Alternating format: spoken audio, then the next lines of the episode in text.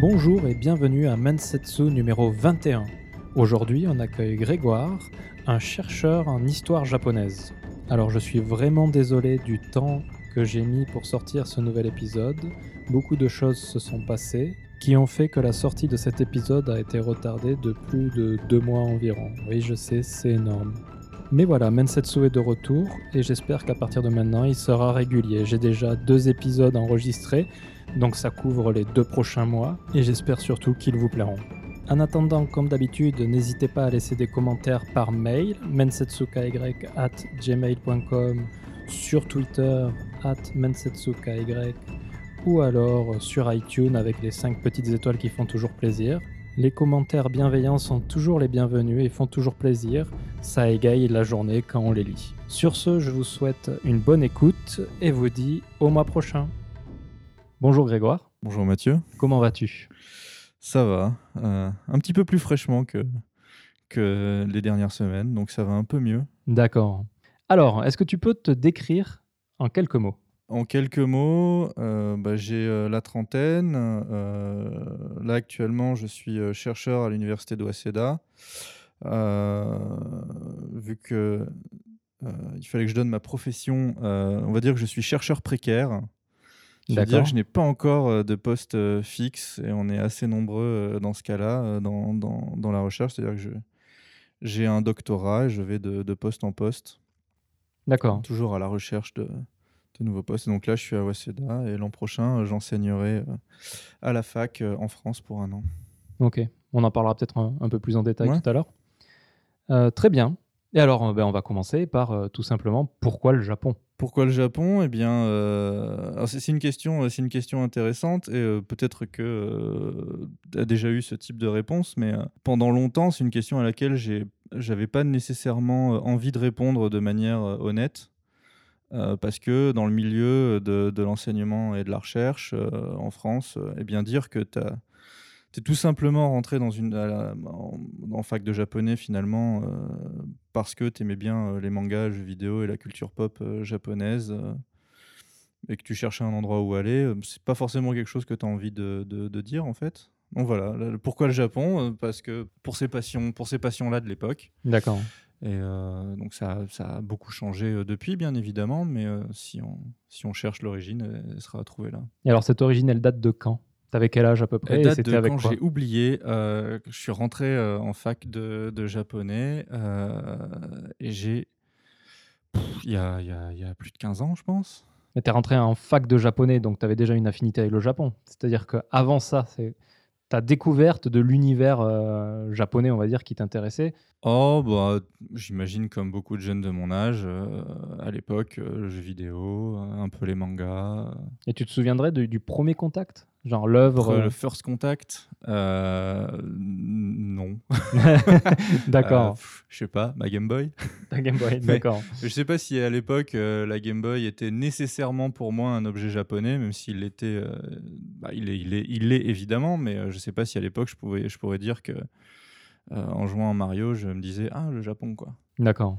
Après j'avais pas de la télé, euh, mes parents ne, ne- ne voulaient pas qu'on ait la télé, ce qui fait que j'ai pas, euh, je la voyais chez mes grands-parents euh, en vacances, donc assez peu, assez peu souvent. Donc, J'aimais bien les animés que je voyais euh, à cette époque-là avec le club Dorothée, mais euh, mais je les voyais très rarement en fait. D'accord. Donc, c'est en- je sais pas, non, j'ai pas vraiment de, de souvenirs précis là-dessus. Et alors, qu'est-ce qui t'a décidé d'aller faire, euh, d'aller à la fac de japonais, en fait? Je pense qu'en sortant du, du, du lycée, je savais pas forcément trop quoi faire avec ma peau. Et, euh, et donc, euh, parmi les choix euh, qui s'ouvraient à moi, euh, je me disais que tiens, ce serait, ce serait intéressant de faire ça. et, D'où mon choix. quoi. C'était aussi bête que ça. En fait, il n'y a pas nécessairement de, de force comme ça qui m'a qui Mhm. m'a poussé à faire ça. quoi. On va dire que c'était là et que c'était une possibilité. Donc. D'accord. C'était pas une envie par la suite de transformer ça en voyage au Japon ou chose comme ça? Non, non. Non, c'est juste euh, le japonais. Voilà. Alors pourquoi pas le chinois alors? Euh, bah parce que parce que euh, à l'époque maintenant enfin je voudrais pas insulter nos, nos amis chinois mais le, le manga le manga chinois était inexistant en France et, et, le jeu vidéo aussi donc on va dire c'est vraiment voilà cette cet intérêt euh, premier euh, pour la culture, on va dire, euh, populaire, enfin pop, la, la pop culture japonaise, Mhm. qui, quitte, à, quitte à prendre quelque chose, j'ai choisi ça. Quoi. D'accord. Alors, comment c'était euh, J'imagine que tu as fait d'abord tes trois premières années euh, de licence?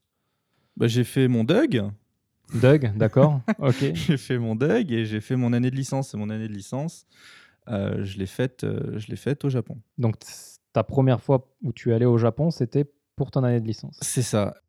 Là encore, euh, c'est parce que c'était possible que je l'ai fait en fait. Euh, D'accord. J'avais pas nécessairement euh, la volonté de, de partir à ce moment-là dans ma vie, mais euh, des amis, des amis voulaient, voulaient, voulaient y aller. Enfin, des camarades, des camarades de, de- de classe, on va dire, voulaient y aller. Et, je me suis dit bah ouais, tiens, faisons ça. Et donc j'ai j'ai candidaté et j'ai été envoyé au Japon, dans le nord, dans le nord du pays. Donc, c'est pas automatique en fait. À partir du moment où tu apprends le japonais, il n'y a pas une année Non. prévue au Japon. Non, non, et encore, euh, et encore à l'époque où moi je l'ai fait, il y avait beaucoup moins de monde qui voulait partir. Maintenant, euh, si tu veux partir au Japon euh, avec une fac française, suivant les échanges, il faut que tu sois parmi les, les tout meilleurs élèves de, de ta section en fait. hein. C'est devenu très très très très sélectif, comme tout d'ailleurs, hein, que ce soit euh, les recrutements aussi à la fac. Enfin, de toute façon, plus on avance euh, en termes de maîtrise et de connaissance de, de la civilisation japonaise, ou en tout cas des, des sciences qui tournent autour de la- de- de- du Japon, enfin, des sciences qui, on va dire des sciences humaines sociales qui portent sur le Japon, euh, plus évidemment le- le- l'exigence augmente quoi. Et plus Mhm. tu as de candidats aussi, parce que un des trucs c'est que la, le- le- la demande des formations en japonais euh, n'a jamais cessé de, de- de croître, euh, ce qui est toujours assez, assez fascinant en fait à quel point le Japon continue d'être un point de focal pour beaucoup d'étudiants qui rentrent à la fac en fait. On n'a pas dit exactement ce que tu as fait, mais tu as fait euh, LLCE japonais, j'imagine. J'ai fait LCE japonais. ouais. D'accord. Et du coup, ces trois premières années, tu as trouvé ça difficile? Bah, pas, pas euh, au fond, euh, j'ai toujours eu un rapport. euh, En fait, c'est vraiment une question liée aussi à mon développement, euh, on va dire, intellectuel euh, et mon rapport à ma, ma matière. Je suis, je, je suis, je suis historien. C'est juste que la langue japonaise, au fond, je... c'était pas vraiment ça qui m'intéressait. J'ai jamais eu d'intérêt pour la langue. Après, à vrai dire, je la bossais, je la bossais euh, tranquillement, quoi. J'avais pas, j'étais pas à fond. Et c'est surtout en fait le fait de partir au Japon qui a fait que euh, bah, je me suis euh, énormément amélioré en fait dans le, dans, dans, dans, en termes de, de- de maîtrise de la langue. Mhm. Et, et c'est aussi en fait ce voyage qui m'a qui m'a donné envie de, de retourner au Japon. En fait, je finalement, je, je suis en un sens tombé euh, tombé amoureux du Japon euh, avec ce voyage-là, quoi. Euh, j'ai immédiatement euh, voulu y retourner et j'ai tout fait pour y retourner le plus le plus rapidement possible. Mhm. Euh, donc c'est pour ça que j'y suis retourné pendant ma deuxième année de master. Donc je rentre, je fais une année de master, ma première année de master dans ma fac, et ensuite je, je parviens à être renvoyé au Japon, donc cette fois-ci à Niigata. D'accord. Euh, donc j'ai fait, euh, voilà, je, je visitais un petit peu euh, les régions japonaises et et ouais, donc et donc là par contre c'est aussi ce moment-là où le, le- je m'aperçois que ce que j'ai, ce que je voulais faire et ce que je pense c'était euh, ce qui m'allait le mieux, c'était le travail intellectuel en fait. D'accord. Donc au fond, je finis par m'apercevoir que c'est pas le Japon qui compte vraiment. Le, le Japon compte parce que c'est mon sujet euh, et que c'est, ça m'intéresse évidemment et que j'aime, j'aime être dans ce pays, j'aime ce pays. Mais euh, c'est là aussi où je m'aperçois que euh, ce qui comptait pour moi, plus que toute autre chose, c'est le travail intellectuel avant toute chose. Ok. On va revenir sur ta première fois au Japon. C'était en quelle année? Bonne question. C'était en, c'était quand? Ça devait être en 2005. Si Tu, as- pas tu avais quel âge? 2005-2006 et euh, je sais plus quel j'avais, euh, la vingtaine. La vingtaine, ok. Et donc, tu es allé où? Et donc je suis allé dans la préfecture euh, de d'Aomori à Hirosaki, D'accord. où se trouve en fait euh, une grosse partie de la fac d'Aomori. Aomori c'est la ville, c'est le chef-lieu, mais la fac se trouve à Hirosaki en fait. D'accord. Et euh, donc la région est, est connue pour ses neputa, donc ses, ses processions de, de comment dire de chariots, euh, Mhm. dont il y a plusieurs types dans la région. Voilà. Et ton premier contact alors a été comment? Enfin, J'imagine que donc, tu, tu arrives enfin dans le pays euh, dans lequel tu, tu voulais aller, du moins par ton intérêt pour la, la- la culture populaire. Tu atterris. J'imagine que tu as atterri à Tokyo, tu y allais en train En fait, en fait juste un truc, je, je, quand on dit culture populaire, ça peut avoir un autre sens. Moi, je pense plutôt à la pop culture, c'est-à-dire tout le côté, euh, c'est industrie du manga. Ainsi Culture populaire, ça pourrait être pensé comme, euh, je sais pas, euh, même si ça, ça m'intéresse évidemment beaucoup, mais euh, ça, c'est venu peut-être un petit peu plus, plus tard. Mais culture populaire, on pourrait dire par exemple, voilà, les Neputa, ainsi de suite. D'accord, ce genre ok. de choses. Quoi. Donc la pop culture. ouais. Donc est-ce que tu te souviens de ce premier contact avec... euh, Bah, Je m'en souviens parce que à la base, j'étais euh, j'étais un peu déçu d'aller à, à Shirosaki parce qu'il faut bien voir ce que c'est. hein. C'est c'est au fin fond du Japon, quoi. C'est euh, dans le nord du Japon qui est aussi tout ce grenier. En fait, c'est cette zone. euh, au fond, les, régions au-dessus de Tokyo sont des zones extrêmement agricoles. C'est pour ça que la catastrophe de Fukushima est, est- aussi euh, est d'autant plus grave qu'en plus, euh, les radiations sont allées sur les, sur les zones agricoles du Japon, qui sont donc en partie dans, dans le nord du pays. Et donc, euh, être, en- être envoyé là-bas, moi j'étais content d'y aller, mais en même temps, c'était un petit peu, oh, putain, on va se- je me retrouvais en plein milieu de la cambrousse. euh. et donc, j'arrive à, à Osaka. J'arrive par Osaka, euh, et donc je découvre Osaka, et il bah, faut imaginer, hein, je sais pas, toi, la pre- première fois que tu arrives au Japon, je sais pas par où tu es arrivé, mais Tokyo. voilà, arrivé dans la grande ville et tout, bon, j'avais jamais vécu à Paris non plus, donc euh, venant d'une ville euh, française moyenne, euh, c'était c'était assez, euh, bah, c'est une claque quoi. D'accord. Tu découvres le Japon, tu découvres, euh, ouais, c'est euh, c'est fascinant, c'est vraiment fascinant. T'es Et, resté euh, quelques jours à Osaka Je ou- suis resté 2-3 semaines ouais, à Osaka. Ah oui, d'accord. Oui, t'as bien, bien eu le temps de visiter. alors. Le but c'est d'en fro- profiter un petit peu euh, quand même avant de- d'aller à la campagne. Ouais. Et donc voilà, non, c'était un, c'était un choc. Euh, Ouais, c'était un choc. ouais. Puis Osaka, c'est, c'est une ville qui en plus, en termes de jeux vidéo, a une histoire importante. Euh, T'es sur le, le Dotonbori, voir le truc SNK, ainsi de suite, euh, les, les salles d'arcade. euh. Donc voilà, Osaka. Quelle est le- la chose qui t'a le plus choqué en fait quand t'es arrivé? C'est le, le- la population la- Euh, non, c'est la clim. Effectivement, ça c'est. C'est la clim. C'est euh, rentrer dans un magasin et vouloir mettre un pull, sortir d'un magasin et, et, euh, et- et crever de chaud parce que je suis arrivé, je crois. euh, j'ai dû arriver. donc ça devait être juste avant le début de l'année scolaire. Donc j'ai dû arriver soit fin août, soit tout début septembre. Il faisait encore très chaud. Mhm. Et euh, bah, quand t'es pas habitué non plus à la chaleur japonaise, euh, qui, est, qui est pas du tout la même chaleur que, que, que ce que tu peux avoir en France, une chaleur extrêmement humide où en fait, euh, bah, en France tu, tu grilles, au Japon tu, tu, tu cuis. C'est un bain-marie. C'est ça, tu, tu cuis, euh, tu cuis à la vapeur au Japon. Euh, Donc c'est étouffant.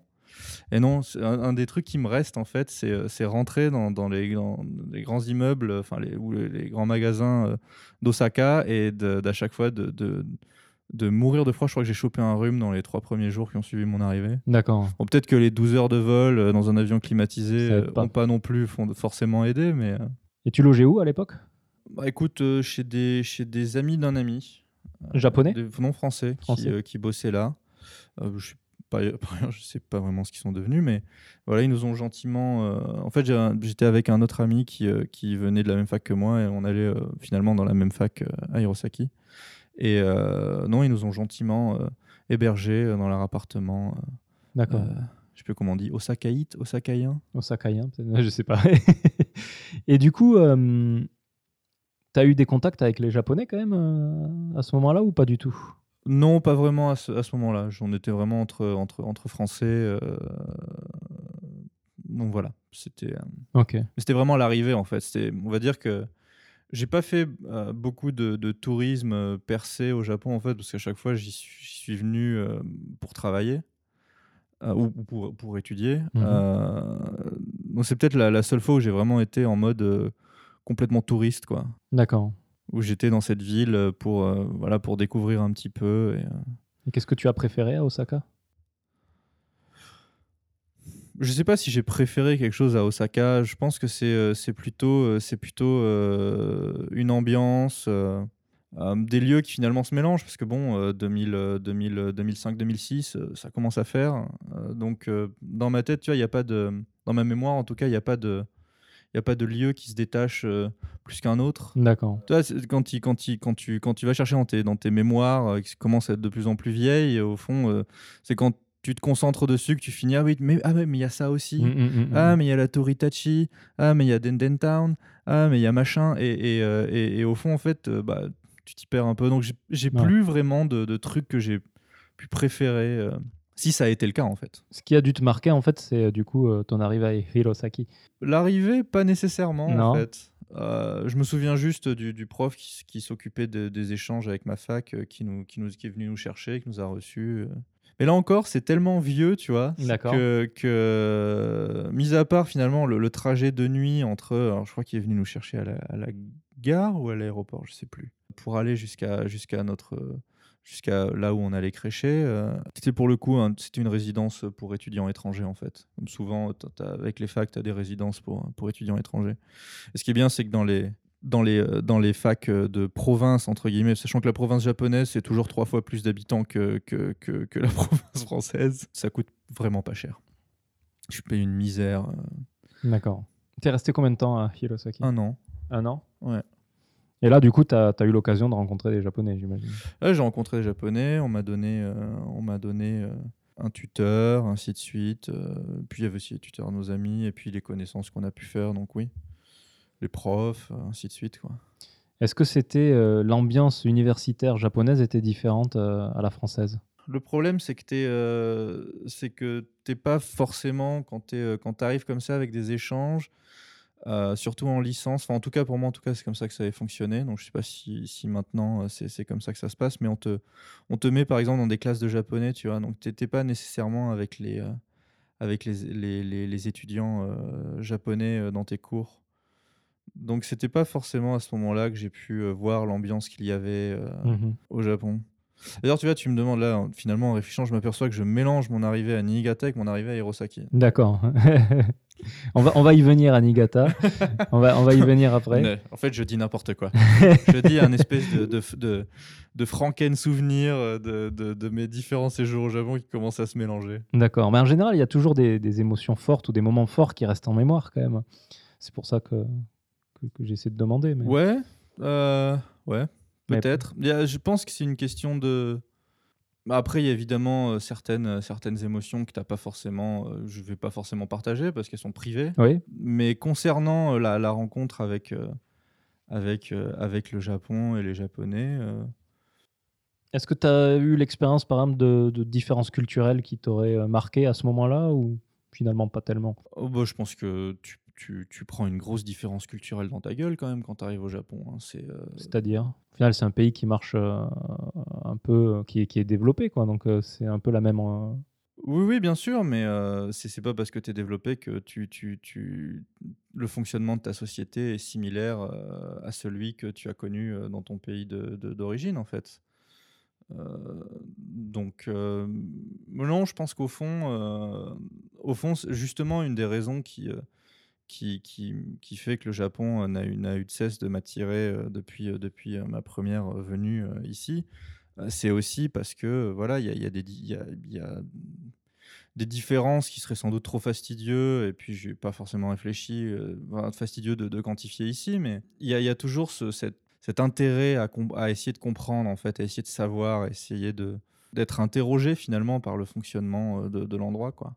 De, des- gens qui vivent ici, de la manière dont, la société euh, a évolué, fonctionne, ainsi de suite. Donc c'est toujours... euh, Je pense que c'est la, la la raison principale, cette fascination pour quelque chose de, de, au fond, de différent, quoi. Mhm.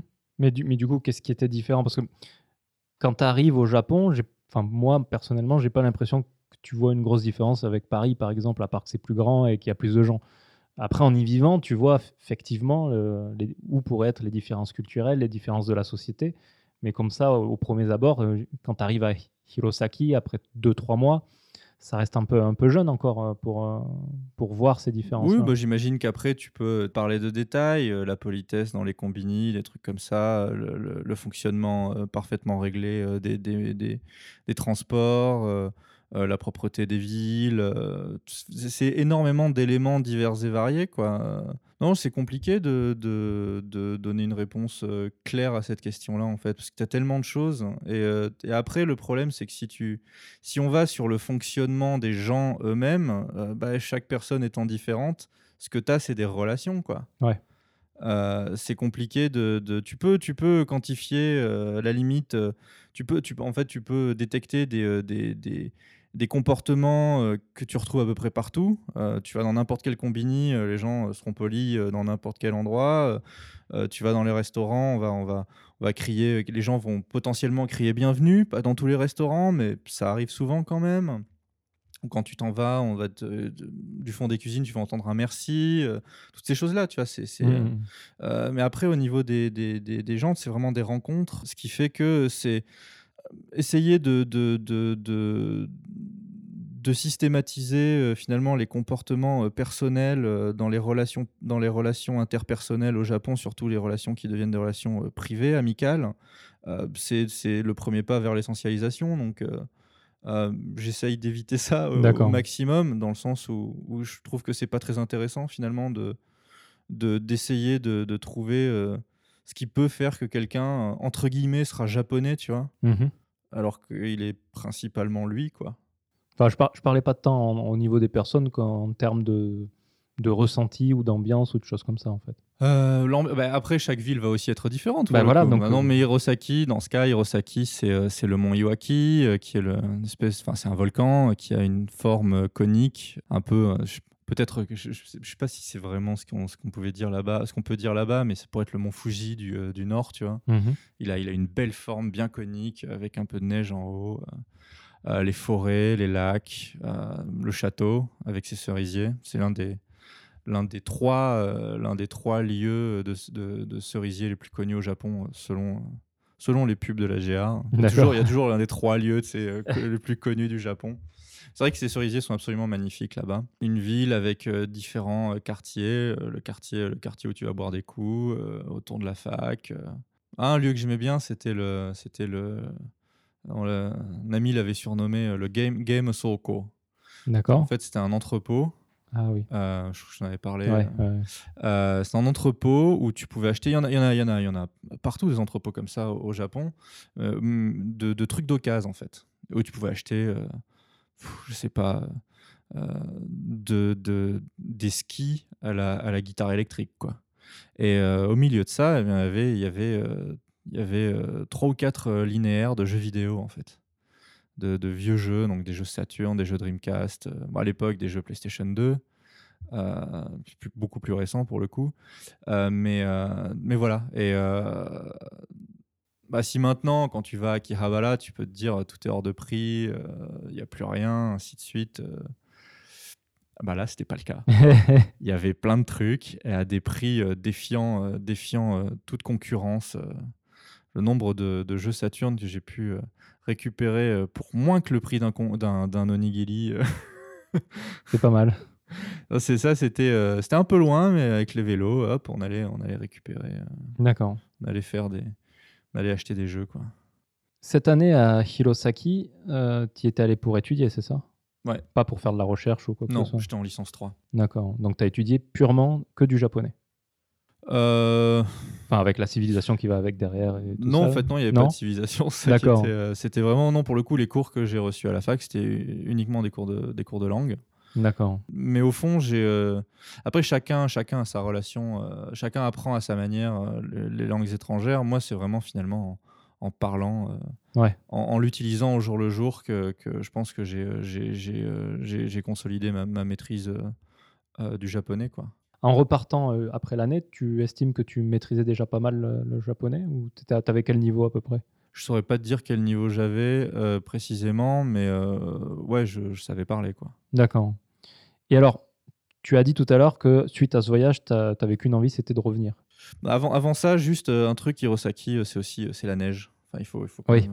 c'est- compliqué de parler d'Hirosaki sans parler de la neige. La neige qui, il y en a tellement que quand si tu laisses ton vélo au moment où ça commence à tomber et que au moment de la fonte, en fait, ton vélo c'est une, une compression de César. Quoi. Ouais. il ressemble plus à rien et le nombre de vélos qui se font bazarder euh, à cause de ça ou qui sont tués par la rouille euh, à cause de, de, de l'eau de, l'eau euh, bah, de, de la neige euh, c'est vraiment très très impressionnant enfin la, la neige euh, recouvre complètement le décor change complètement le décor euh, il fait pas nécessairement froid parce que pour qu'il neige il suffit qu'il fasse moins de zéro en fait Ouais. il fait pas nécessairement froid mais c'est juste la, la masse euh, les mètres de neige qui tombent euh, dans, dans ces régions sont, sont proprement euh, surprenantes en fait quand, quand tu n'es pas habitué. Quoi. Et euh, c'est vrai que s'il y a quelque chose qui reste en fait en mémoire pour moi, Hirosaki, c'est la neige et notamment quand je rentrais à pas d'heure de chez mes amis ou du karaoké, parce que j'ai évidemment découvert le karaoké là-bas, complètement bourré, dans la neige. C'était.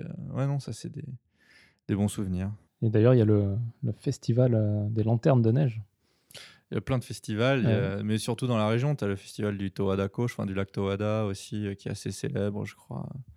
Hirosaki est connu, euh, ouais, est connu. Le mont Iwaki est connu aussi pour ça, pour ses décors enneigés. Hmm. Non, c'est vrai que c'est. Moi, j'y suis allé en février, là, c'était c'était bien sympa.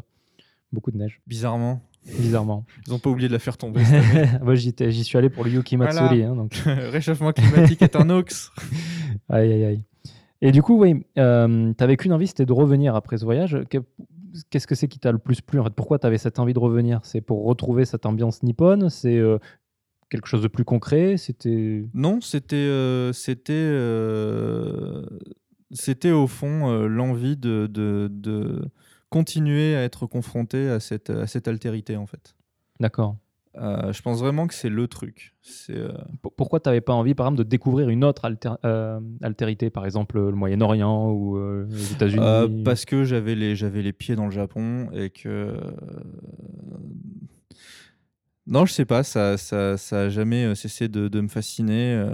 je suis je suis même maintenant, tu vois, les États-Unis ne m'intéressent pas tant que ça. Enfin, je suis fasciné par leur politique actuelle qui me qui me je me demande toujours comment ils font en fait. À tel point c'est c'est fou. Euh, mais euh, et puis bon, euh, voilà, j'étais encore en fac de japonais, donc c'était aussi logique de continuer là-dedans. Mais vraiment, il y avait ce côté de non, mais il faut, il faut que j'y revienne, quoi. J'en avais pas assez en fait. D'accord. J'en avais pas assez. Autant, autant je peux, je peux dire que mes, mes venues euh, euh, postérieures ont, ont pu être liées euh, plutôt à, à ce que je fais, euh, enfin au- à la voie que j'ai- cho- choisie. Autant, autant cette deuxième fois, je pensais qu'à ça, quoi. Je pensais qu'à qu'à revenir au Japon, qu'à voilà, continuer à découvrir, à découvrir le pays. Quoi. Et j'ai aussi eu beaucoup de chance euh, parce qu'Hirosaki, au fond, euh, même si au début j'étais un peu déçu d'y aller, c'est une ville euh, qui. en fait, quand la ville est petite, tu te retrouves dans les facs à avoir des gens qui orbitent, les notables de la ville, qui peuvent orbiter autour de. Autour de, Parce que finalement, il y, a- toujours ce côté. quand tu vis dans des villes, dans des villes moyennes, tu as toujours une forme de, de, de- Enfin, toujours, je ne vais pas systématiser, mais tu as souvent voilà, une, une euh, élite, c'est pas forcément le terme, mais une bourgeoisie ou, euh, ou- voilà, qui, va, qui va se lier à la fois entre les, lieux de culture, les lieux de culture, les lieux d'argent et les lieux de, de, de- savoir en fait qui, qui, qui se retrouvent au final euh, un petit peu ensemble quoi. Et, euh, et donc euh, parmi euh, parmi il y avait il y avait des associations par exemple de français ou de machin et donc certains notables donc voilà c'est ça les, les notables qui nous promenaient qui promenaient les étudiants étrangers qui étaient à, à la fac d'Hirosaki euh, de ci, de là, dans des onsen, dans des restos, et euh, découvert énormément de choses comme ça. Enfin, un accueil absolument, mais c'est plus, c'était plus qu'hallucinant, quoi. C'était, Mm. euh, c'était ridicule. Donc c'était dur aussi, tu vois, de pas, de pas être euh, encore plus euh, fasciné quand tu es accueilli, euh, accueilli comme ça, traité comme ça. Je dis pas qu'au bout d'un moment, tu, tu finis pas par en être un petit peu fatigué, parce qu'au fond, il faut aussi être honnête avec la... ce qu'il y a derrière. C'est aussi que tu es un petit peu t'es un petit peu quand même l'étranger qui, qui peut un petit peu amuser la galerie, tu vois. Euh, eux- t'es aussi une altérité finalement dans, dans, dans, dans cette, dans, dans cet univers-là, et donc t'es Mhm. intéressant euh, parce que t'es pas pareil, parce que ainsi de suite, quoi. Ouais. Enfin, pas que, pas que j'ai pu discuter euh, de, de ça à ce moment-là avec ces gens-là. Je pense que j'étais, j'étais, j'y avais pas assez réfléchi, tu vois, pour, pour, pour poser des questions là-dessus. Hmm. C'est ce que j'imagine en tout cas. Ok. Du coup, tu reviens deux ans plus euh, après. Un an plus tard. Un an plus tard Ouais. 2007 alors? C'est non, de, pardon. Alors ça, euh, ouais, c'est ça, 2007, mi 2008. Ouais. Ok. Et là, tu reviens encore pour des cours ou pour une, une autre raison? Non, cette fois-ci, je viens en master. Donc, qu'est-ce que ça signifie? Qu'est-ce Bah, que ça pour implique? euh, en fait, pour ça implique euh, toujours pas des, enfin cette fois-ci euh, plus de cours, euh, uniquement de, de- de la recherche. D'accord. De la recherche dans quoi? Euh, en histoire, en histoire japonaise, histoire de, de Meiji principalement. Donc, tu apprenais la langue en LLCE japonais Là, et- j'avais arrêté Enfin, j'avais arrêté. T'arrêtes jamais d'apprendre une langue quand tu l'utilises tous les jours. Mais puis, je prétendrai absolument pas euh, actuellement, tu vois, avoir euh, la maîtrise que je souhaiterais en avoir, tu vois. Mais, mais c'était... euh, là, il y avait plus de cours, en tout cas, à ce moment-là. Donc, la langue, on va dire que j'ai commencé à l'apprendre de manière euh, différente, donc plus avec les cours, mais euh, tout en continuant, évidemment, à parler avec, euh, avec euh, mes, mes camarades japonais. Parce que là, pour le coup, j'ai... J'ai intégré une intégré euh, oui intégré une, une salle de recherche euh, D'accord. en fait, dans les facs japonaises, ce qu'il y a, c'est quand tu, quand tu passes un certain, quand tu passes en fait en master et, et ensuite en, en doctorat, euh, tu as accès à des, à des salles de recherche, donc des, des salles communes de recherche où tous les, tous les, les, les étudiants qui sont, donc qui ont dépassé la licence euh, peuvent euh, travailler euh, librement en fait, ce qui est comparé à la France un luxe, un vrai luxe pour, pour plein de raisons déjà parce que ça donne un lieu de travail. Moi, j'ai beaucoup de mal à travailler chez moi. Euh, j'ai besoin d'un endroit, tu vois, qui est fait pour ça. Et, et d'autre part, c'est aussi un endroit où tu peux partager des idées, où tu peux poser des questions. euh, et euh, ce, ce travail commun euh, de la recherche, en tout cas euh, basé, construit en partie sur l'échange, je pense, est fondamental. Et par ailleurs, bah, moi, ça m'a aussi permis de, de créer des liens, quoi. Donc, il n'y a pas, y a pas ce, ce genre d'échange en France? C'est pas. Si, si, il y a ce genre d'échange, mais c'est beaucoup plus. euh, ça, va, ça va dépendre des lieux. En général, les facs ne fournissent pas euh, de salles euh, pour les étudiants en, en- en master et, et- et en thèse.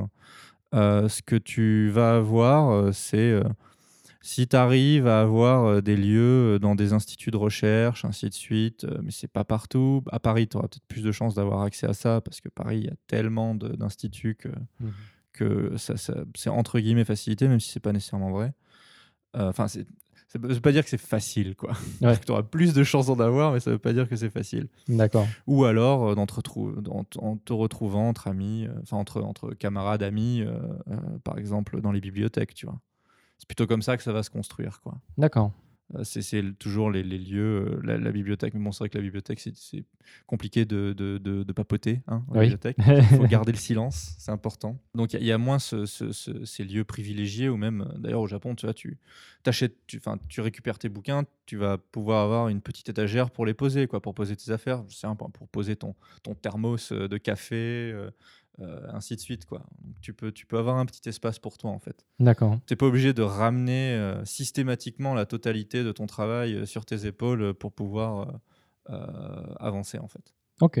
Donc, Niigata. Est-ce que c'était le même feeling que Hirosaki ou... Pas du tout. Pas du tout parce que parce que bah parce que c'est une ville qui est beaucoup plus grosse. D'accord. Euh, c'est une ville, euh, je sais plus. euh, ils ont dû dépasser le, le million d'habitants, un truc comme ça, ou même. euh, je- Mhm. Je sais pas si je dis des conneries, il faudrait vérifier. Mais c'est une ville énorme en fait, euh, Niigata. Du coup, euh, ouais, ville plus grosse. Ville plus grosse, fac plus grosse. euh, donc beaucoup moins, tu vois, cette inclusion Mhm. euh, dans le tissu local. Il faut aussi voir que la fac est, est séparée de la ville en fait. D'accord. La fac, elle est euh, sur son campus, alors que la, à Hirosaki, la, la- la fac est, est vraiment un des quartiers de la ville, en fait. Mhm. Même si euh, bah, on est loin, on va dire, des quartiers... Enfin, loin. Tout était relativement proche hein, à Hirosaki, mais euh, relativement loin des, des quartiers vivants, entre guillemets, de la ville, des quartiers marchands. C'était quand même dans la ville, alors que Niigata, il faut prendre, c'est à 3-4 arrêts, 5 arrêts de, de, de- de- du centre-ville. Mhm. Et donc un peu voilà avec avec le- là encore euh, le- le- la résidence pour étudiants étrangers euh, à moitié euh, perdu dans la forêt. Bon, c'est trompeur de dire les choses comme ça parce qu'au fond il y avait il y avait des maisons jusqu'à côté, mais c'était assez c'était un peu boisé autour sur le campus de la fac et tu marchais un petit peu, euh, t'étais sur la plage. Ah, c'est bien ça. Ah, tu sais les plages où, où, où les Japonais se sont fait enlever par par les Coréens du Nord? Ah, c'est moins bien. C'est dans ce coin-là. D'accord. Donc euh, non, c'est pas du, c'était pas du tout le, le- le même endroit et puis c'était plus sérieux pour moi parce que j'avais au fond aussi euh, trouvé, euh, trouvé ce que, ce, que- ce qui m'intéressait quoi, savoir. donc bah, voilà, j'avais, j'ai décidé de partir, j'ai décidé de partir sur l'histoire et donc ce travail intellectuel qui est, qui m'occupe encore maintenant. Quoi. Et tu faisais de la recherche sur quoi à ce moment-là? Je faisais de la recherche sur, euh, sur euh, des Japonais qui, euh, qui se rendaient sur le continent asiatique au moment de la période Meiji, après les années 1800, 1870-80, et notamment sur le rapport du Japon à l'Asie, en fait. D'accord. Qui est comment? Compliqué. Compliqué Ok. si tu veux, tu veux un cours sur le, non, ça... rapport du Japon à l'Asie. On fera peut-être un spécial histoire, mais. Voilà. mais... Non, et puis c'était assez spécifique. Hein. Mais non, c'était là-dessus. Et voilà. Et, du coup, la vie de chercheur, c'est comment alors? C'est au niveau des horaires, par exemple. Tu travailles de quelle heure à quelle heure? C'est libre? Tu avais le temps de sortir? Tu faisais beaucoup la fête? Euh, tu me racontes un peu. Bah, déjà, déjà, je ferai la différence euh, entre, entre le master et le reste, parce que le master, tu es encore quand même un étudiant. D'accord. Le master, c'est la première fois que, que tu as vraiment en, fait, à, mettre, euh, à mettre en œuvre.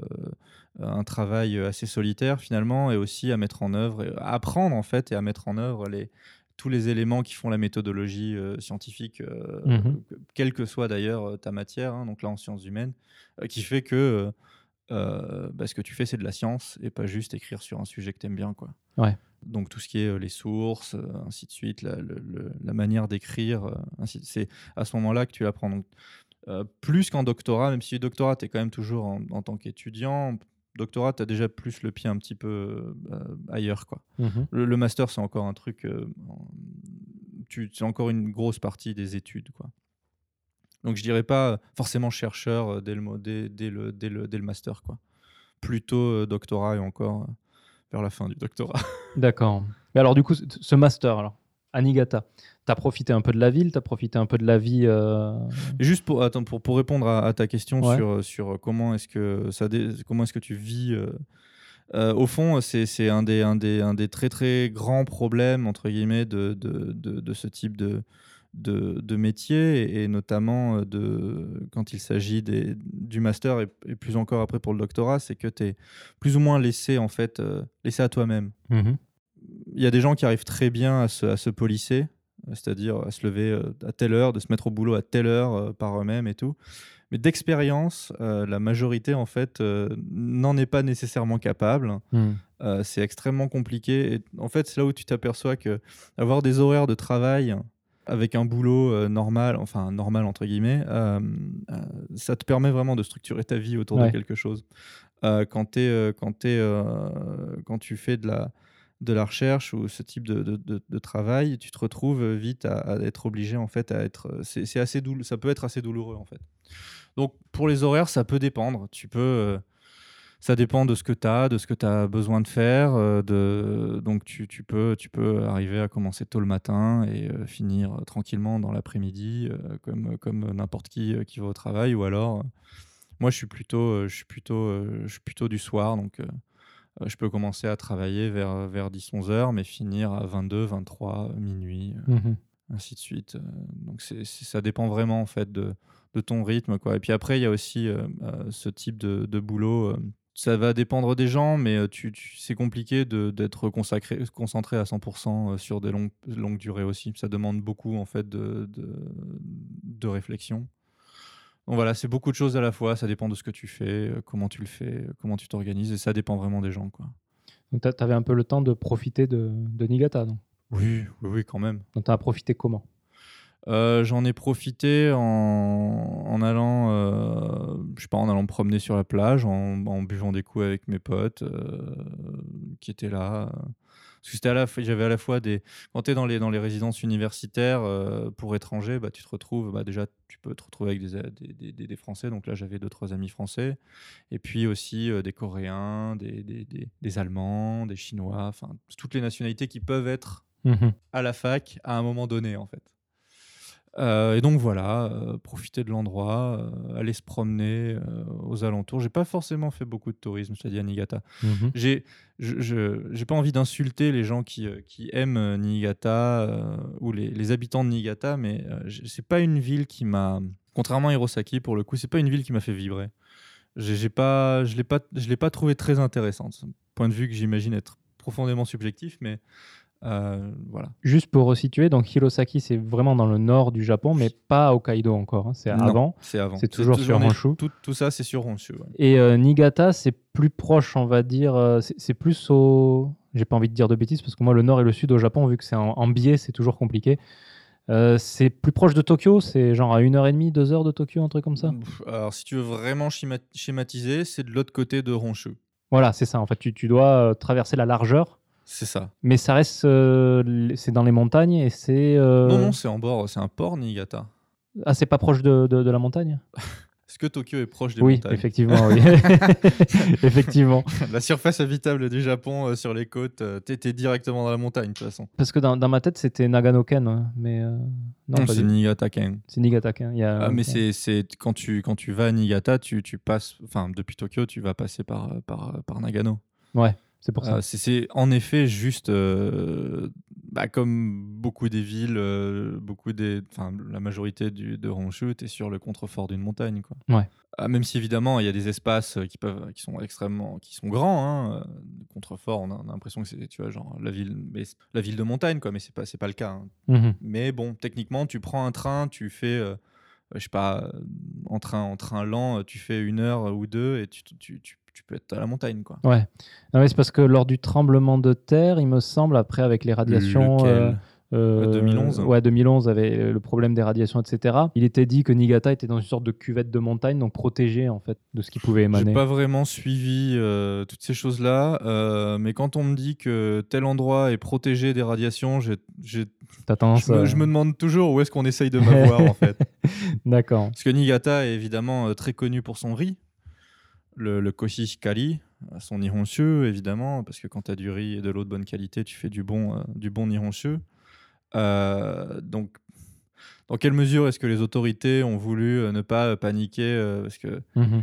les gens sur, sur le- les problèmes de radiation des, des, des aliments. Parce que tu vas dans n'importe quel supermarché, tu vas forcément trouver du riz de Niigata, du riz d'Akita, sont, Ouais. dans des régions qui sont proches aussi. Non, bon, les radiations qui s'arrêtent, c'est toujours. Ouais, ouais, ouais, c'est ça. Et du, du coup, tu, me- tu me parlais de différentes nationalités par rapport aux amis que tu avais, mais tu avais des amis japonais aussi.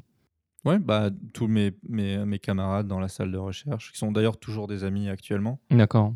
Non, c'est, c'est pour moi, c'est un sujet vachement intéressant parce que euh, on va dire que 80% des, des, des- des interviews que j'ai faites, euh, les gens disaient qu'ils avaient du mal à se faire des amis au Japon.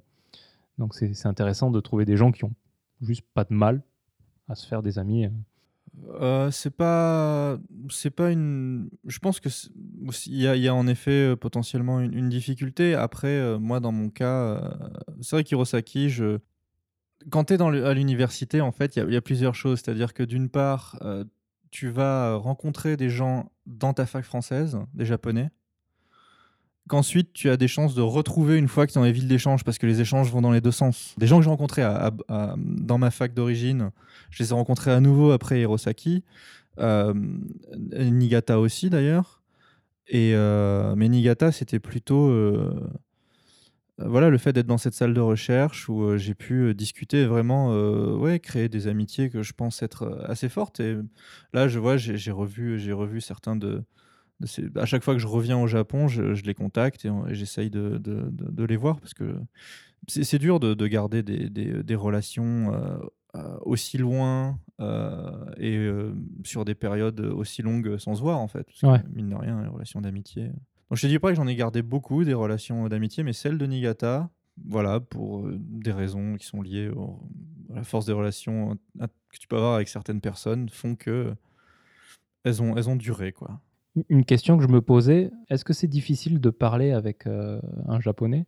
Est-ce que c'est difficile de parler en général hein, Je ne veux pas faire de généralité, euh, enfin, la tendance, on va dire, de politique?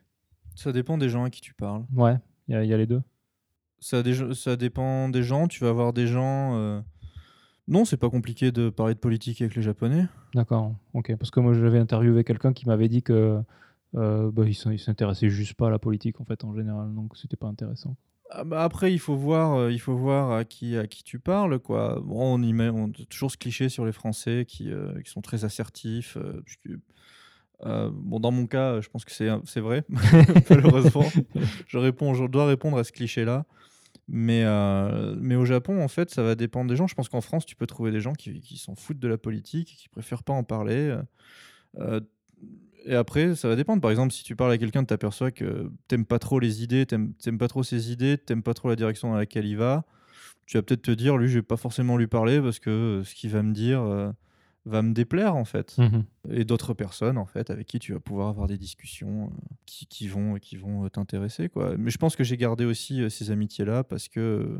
Enfin, que c'est c'est pas que j'ai gardé ces amitiés-là, ces amitiés-là ont, ont duré aussi parce que on, on pouvait discuter sur des choses sur lesquelles on arrivait à, à, hum, pas nécessairement à être complètement d'accord, tu vois, mais à partager assez de choses pour, euh, pour que ce soit enrichissant, quoi. Mhm. Ok. Non, non, je pense pas que ce soit une, je pense pas que ce soit difficile de parler de politique avec les Japonais. Il faut juste, euh, faut juste en parler en fait. Ok. Après, euh, si tu, ça va, ça va dépendre des milieux, ça va dépendre d'où tu rencontres les gens. euh, Ouais, bien sûr. Donc après Niigata, tu es revenu en France et tu es re-revenu au Japon. Mais cette fois, d'après ce que tu avais l'air de dire tout à l'heure, plus parce que c'était plus pour le boulot. Ouais, je, je vais pas mentir, ça me fait toujours plaisir de revenir au. Japon. Euh, mais c'était lié à la nécessité, c'était euh, intimement lié euh, à mon travail en fait, Euh, enfin à mon doctorat. D'une part parce que ben, un historien, enfin évidemment c'est pas c'est pas limité aux historiens, mais un historien s'il fait son boulot, il va forcément chercher euh, chercher à, traiter les sources, à parler avec les chercheurs qui sont spécialistes du sujet euh, sur lequel il travaille et ainsi de suite. Donc il fallait que j'aille au Japon pour cette raison. Et par ailleurs, le financement de la recherche en France, euh, notamment en sciences humaines, euh, est une catastrophe. Toutes les, toutes les bourses qui pouvaient exister, euh, en fait, les bourses de longue durée qui existaient ont, disparu. Et finalement, il n'y a plus que le Japon qui finance euh, la venue des, euh, des, euh, des, euh, des jeunes, euh, des jeunes doctorants ou des jeunes chercheurs euh, français. Quoi. Voilà, il y avait la nécessité pour moi de, de- de financer ce travail parce que euh, bon, dans mes- dans- je suis parti quoi, pour ma deuxième année de, deuxième année de thèse. Non, c'était en quelle année? C'était en 2009, 10, je sais plus. Et la première, en fait, je, je bossais, j'avais un petit boulot à côté, quoi. Mhm. c'est, vrai que c'est compliqué, tu vois, d'avoir un travail, euh, un travail de recherche qui, qui demande, euh, qui demande mine de rien euh, beaucoup de temps, en euh, travaillant à côté, et en rentrant crevé à la maison, sans nécessairement avoir l'envie, tu vois, de, de faire autre chose, quoi. Ouais. Donc ce, ce financement-là de, de- de- des, jeunes, des, jeunes, des jeunes doctorants, je pense qu'il est, il est, il est nécessaire, il est, il est, ouais, il est absolument nécessaire. Et malheureusement, bah, c'est pas l'État français en tout cas ne, ne fait rien de ce côté-là, et c'est l'État japonais qui paye pour, euh, pour que. Enfin, si, il y a des monitorats, mais bon, tu, tu, tu vas avoir, tu vas avoir euh, par, par fac, tu vas avoir euh, un ou une ou deux personnes qui vont être moniteurs, quoi. Ce qui veut dire aussi enseigner en même temps, ce qui, ce qui est quand même plus intéressant que, que- Mhm. que les petits boulots que tu peux faire à côté. Et être financé, mais il faut voir le nombre de, de- de personnes actuellement qui, qui sont en doctorat. Ça, ça répond absolument pas à la, à la demande, en fait. D'accord. Donc euh, cette fois-ci, tu es revenu à Tokyo, c'est ça? Voilà. Finalement, avant, tu n'étais pas trop allé à Tokyo? Non, j'ai- je... est-ce que j'avais visité Tokyo? J'avais dû mettre. Non, j'avais dû passer. J'étais allé à Tokyo une fois euh, et j'avais squatté chez un, chez un ami de, de, bah, de, de- d'Hirosaki. Ouais. Et mon dos s'est bloqué. J'avais passé quelque chose comme, je sais pas, une semaine ou, une semaine ou deux à, à- à Tokyo. Peut-être une semaine et demie, je sais plus. Et, et j'ai dû passer cinq jours dans l'incapacité de bouger. Ça, c'est pas pratique. C'était rageant. Ouais. C'était rageant. Euh, mais non, vu que euh, j'étais, euh, j'étais, à- je crois que j'étais à Shin Okashimachi. Mhm. Donc voilà, j'ai enfin pu découvrir Akiba. C'était le rêve Euh, pour mais toi. ça, c'était. euh, Bon, en tout cas, on va dire que ça m'intéressait. Oui. Ouais. Rêve, je sais pas, mais, euh, mais ça m'intéressait beaucoup. J'avais, j'avais une tendresse, l'a dit, parce que j'étais allé à Osaka. J'étais retourné à Osaka entre temps. J'avais une tend... j'ai, j'ai toujours eu une tendresse assez particulière pour euh, Denden Town, même si j'y suis pas retourné maintenant depuis extrêmement longtemps. Est-ce que tu peux expliquer rapidement ce que c'est Denden Town? Bah, Denden Town, alors euh, je sais pas si ça existe toujours, vu que Akiba à, à- à Tokyo a quand même bien changé depuis, euh, depuis la première fois que j'y suis allé. Euh, Denden Town, c'était techniquement le l'Akiba, l'Akiba de, de, de- d'Osaka, quoi. Denden, de- enfin le Den, c'est, c'est, si je dis pas de bêtises, c'est le Den de Denki, donc de l'électricité. Euh, et donc euh, des, des produits, euh, des produits électroménagers, on va dire, des Mhm. produits électriques, enfin qui fonctionnent l'électricité, et donc par conséquent aussi les, les jeux vidéo. mon premier super patate, c'était c'était à Osaka. Et je trouvais qu'il y, avait une ambiance plus village en fait, dans, dans mon souvenir en tout cas. Peut-être. Euh, maintenant on dirait mais de quoi il parle? Euh, dans mon souvenir, j'ai voilà une espèce de des petites arcades, tu vois, avec des petits magasins. Alors quand tu vas à c'est euh, c'est écrasant Akiba. Ouais. C'est des grands immeubles de tous les côtés, des lumières partout et ça pète dans tous les sens. J'ai un souvenir plus intime d'Osaka et je dois avouer que ça me, ça me... J'aime plus ça parce qu'au fond, je, je- là, il y a, y a le nouveau, il y a un film qui va sortir de, de City Hunter. Et quand j'étais plus jeune, je lisais, euh, je lisais beaucoup euh, City Hunter et, et en fait, j'ai l'impression d'être nostalgique d'un Japon que j'ai jamais connu suite des années 80. Et même si, bon, dans City Hunter, c'est très. euh, voilà, Shinjuku, Kabukicho, qui est quand même un quartier qui est très impressionnant en termes de, lumière. Je, je sais pas pourquoi, j'en ressens une espèce d'intimité, quelque chose euh, qui a plus nécessairement, que tu trouves euh, plus difficilement maintenant. Mhm. euh, bah, à Tokyo, évidemment. euh. Et peut-être aussi que c'est lié à ma première venue, bah, voilà, Osaka, et, et aussi euh, Shirosaki, où il y avait ce côté, ce côté-là d'intime, en fait. Ce côté de, de rapport très direct, finalement, aux endroits, que j'avais moins à Niigata, et que j'ai, en un sens, un peu, un peu perdu avec... Enfin, Tokyo, c'était... Ouais. Tokyo, quoi. Tokyo, euh, l'intime, euh, c'est compliqué euh, de, de- de le retrouver finalement. Tu étais vite dans des grandes artères, tu plus beaucoup de petits quartiers en fait. Enfin, il faut s'excentrer de plus en plus pour les trouver, les, les- les petits quartiers Mhm. de, de, de- de Tokyo. Quoi. Et donc à ce moment-là, tu vivais où à Tokyo? Je vivais, euh, alors j'ai vécu à plusieurs endroits, j'ai vécu à, à Minami Aoyama, Mhm. donc juste au-dessus de, de d'Omotesando, pour ceux qui connaissent. Et ensuite, euh, pour, donc pour des raisons euh, personnelles, j'étais à Minami Aoyama pour des raisons que je ne dirai pas ici, mais euh, j'ai dû déménager aussi, d'ailleurs juste après le, le tremblement de terre, l'accident nucléaire de Fukushima. Mhm. Et j'ai déménagé du côté de Nakano Fujimicho, je crois, Fushimicho, je sais Mhm. plus comment ça s'appelle. C'était à l'extrême ouest de la. C'est euh, l'une des, l'une des branches de la Malonouchi. de la. Malonouchi, voilà. Pas celle qui va à Nakano, mais celle qui ne va pas à Nakano. Utilisez Google Maps, vous trouverez. Et euh, dans, dans 9,7 mètres carrés, j'avais tout la cuisine, la, la salle de bain, les chiottes et une pièce.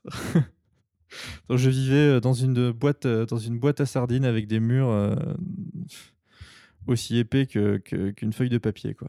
C'était assez horrible. Mais par contre, par contre, le lieu en lui-même, euh, c'est un petit quartier avec. euh, bon, il y a une grande rue qui passe en plein milieu, mais c'est plutôt un petit quartier, tu vois, avec des, des- des petites, euh, voilà, des petites allées et tout, qui est assez sympathique en fait. Mhm.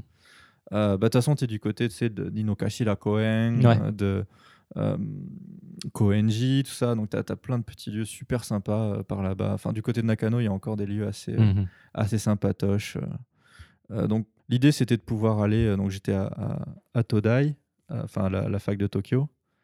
Et euh, l'idée, c'était de pouvoir, d'accé- d'accéder à mon, de pouvoir accéder à mon campus euh, à vélo. Quoi. D'accord. Voilà, j'avais cherché, j'avais trouvé cet appart-là.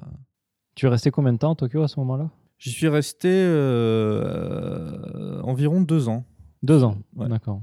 Et euh, du coup, avant de passer à la suite, tu as peut-être. euh, Est-ce que tu veux bien raconter euh, comment tu as vécu le tremblement de terre? Bah, je l'ai vécu de manière assez catastrophique. C'est-à-dire? Euh, mais bon, évi- enfin, je... rien à voir évidemment avec les gens qui, euh, qui, euh, qui, qui étaient dans les zones sinistrées. Hein. C'est pas ça la question. On va dire que la personne avec qui j'étais à l'époque a paniqué en fait. Mhm. Euh, j'ai tendance après après c'est toujours facile de, de, de- tu vois de, de repenser l'histoire une fois qu'elle a eu lieu. hein. Euh, moi j'ai tendance à croire que je serais resté à Tokyo. D'ailleurs, je crois que le soir du tremblement de terre, on est allé boire une bière ensemble Oui, oui, oui, oui. et, et- je et crois- elle m'avait appelé pour, pour que je rentre immédiatement à la maison euh, parce qu'elle flippait en fait. Je crois qu'on a fait même pire. Le soir du tremblement de terre, on est allé dans un yakiniku où tout est au gaz. Ce qui était un peu. euh, Non, c'était pas ça. Je crois que c'était, euh, c'était euh, la, la centrale avait déjà des problèmes, je crois. Et euh, D'accord, donc c'était quelques jours après. ouais, c'était quelques jours après. Pas, Ok. pardon, pas le, pas le soir du tremblement de terre. Non, le soir du tremblement de terre, je pense que je, je nettoyais le verre qui était tombé par, enfin, des trucs qui étaient cassés chez moi. D'accord. Non, non, c'était, c'était après, après le- l'explosion. Bah, c'est l'explosion nucléaire qui change tout en fait. ouais, ouais, ouais. Enfin, l'explosion nucléaire, c'est pas une explosion nucléaire, l'explosion de la centrale hein, qui, qui change tout, quoi. Parce que le tremblement de terre, si on est tout à fait honnête, Bah après, c'est nous, on n'a bah, pas t'es- eu de quand t'es à. Tokyo, donc, tu euh, vois le truc, t'es catastrophé parce que tu vois à la télé. Moi, je, on était- j'étais, j'étais abasourdi par ce que je voyais en fait. comme comme tu es choqué quand tu, quand tu vois une catastrophe, quoi. Mais c'était pas encore, c'était pas encore viscéral, quoi. Mmh. C'était pas encore directement. Étais... C'est quand même assez, assez terrible au fond. Bah, c'est, l'histoire du, du, mort, du mort kilomètre. Hein. C'est, plus c'est loin, moins t'en as quelque chose à faire, quoi. Mmh. Donc là, c'était relativement proche. Donc as, évidemment, ça, ça, te, ça te touche beaucoup plus fort que quand tu es, quand es à des dizaines de milliers de kilomètres de là. Mais en même temps, ça te touche pas directement physiquement, quoi. Et c'est vraiment l'explosion de, de, la centrale qui fait que là, tout à coup, ça devient, il y a quelque chose qui devient réel pour toi. Quoi. Mmh. Du coup, tu es rentré en France? Bah, Du coup, en fait, j'ai eu tout un périple où je suis allé à Nagoya chez un ami. Mmh. Euh, puis après, euh, je suis allé à, Fukuoka. Et, euh, et, puis de là, à la Corée. Et puis après, en France. Donc à chaque fois, ça a été reculé, reculé. Je pense que moi, j'avais, j'avais pas envie de partir. quoi. j'avais juste pas envie de partir. Et, Mais bon, mmh. on va dire que j'ai, suivi j'ai suivi, euh, j'ai pas voulu euh, la, laisser partir, euh, la laisser rentrer seule. Quoi. Puis bon, tu sais, ta famille s'inquiète aussi, donc ça te donne des raisons de, de le faire. quoi. C'était une expérience difficile pour toi ou, ou au final pas si traumatisante que ça Ça n'a pas été une expérience facile. Mmh On va dire ça comme ça. Après, la mémoire, la mémoire a, cette capacité euh, assez impressionnante de gommer euh, ce qui est dur dans ce que tu as vécu en fait.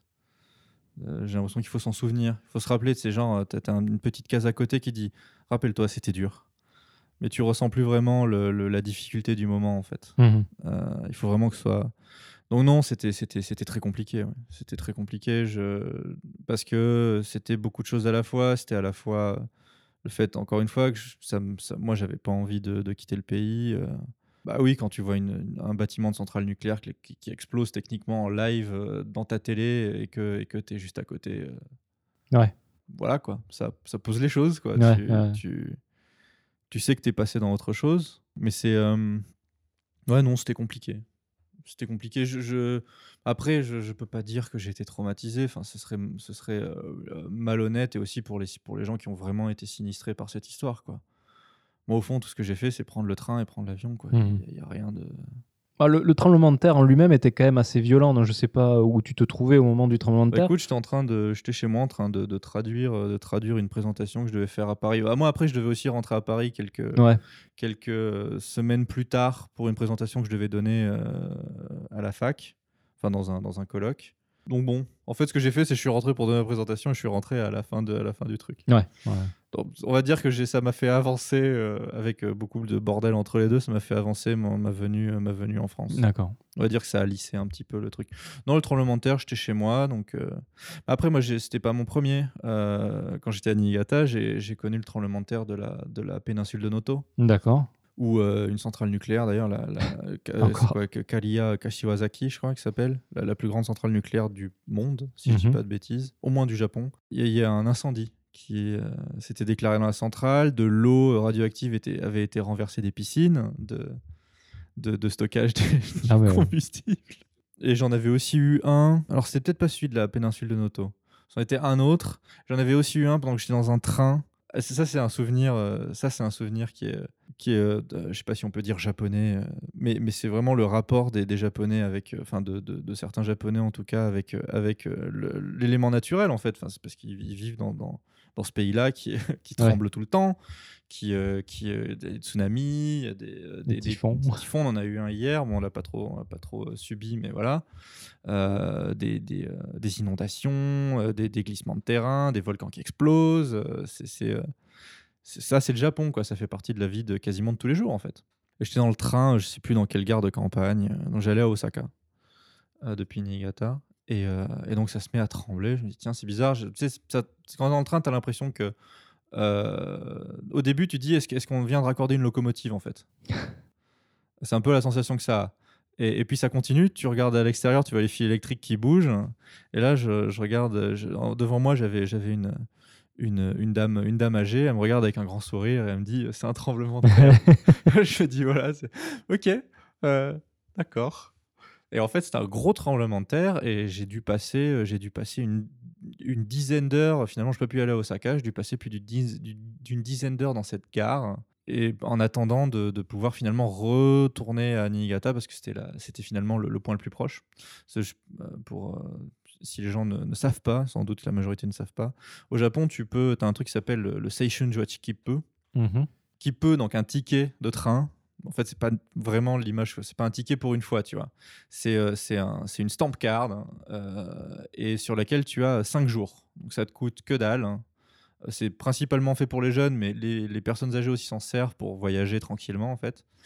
Et tu ne peux utiliser que les trains, euh, que les, les trains normaux. Tu peux pas utiliser les, les donc les euh, ce qu'en France on considérait comme enfin voilà, tu peux utiliser que les TER. Ça. Euh, Il faut Mhm. savoir que le tissu ferroviaire japonais est extrêmement dense. Tu peux aller partout en TER, mais tu n'as pas le droit d'utiliser donc ce qui en France serait les corails, euh, les express régionaux, on va dire, et les Shinkansen, donc les, les- les TGV, euh, les TGV japonais. Donc tu n'as pas le droit d'utiliser ça. Ce qui fait que tu te retrouves, par exemple, Hirosaki, Osaka, c'était 26 heures de train, Ah oui, d'accord. 18 changements.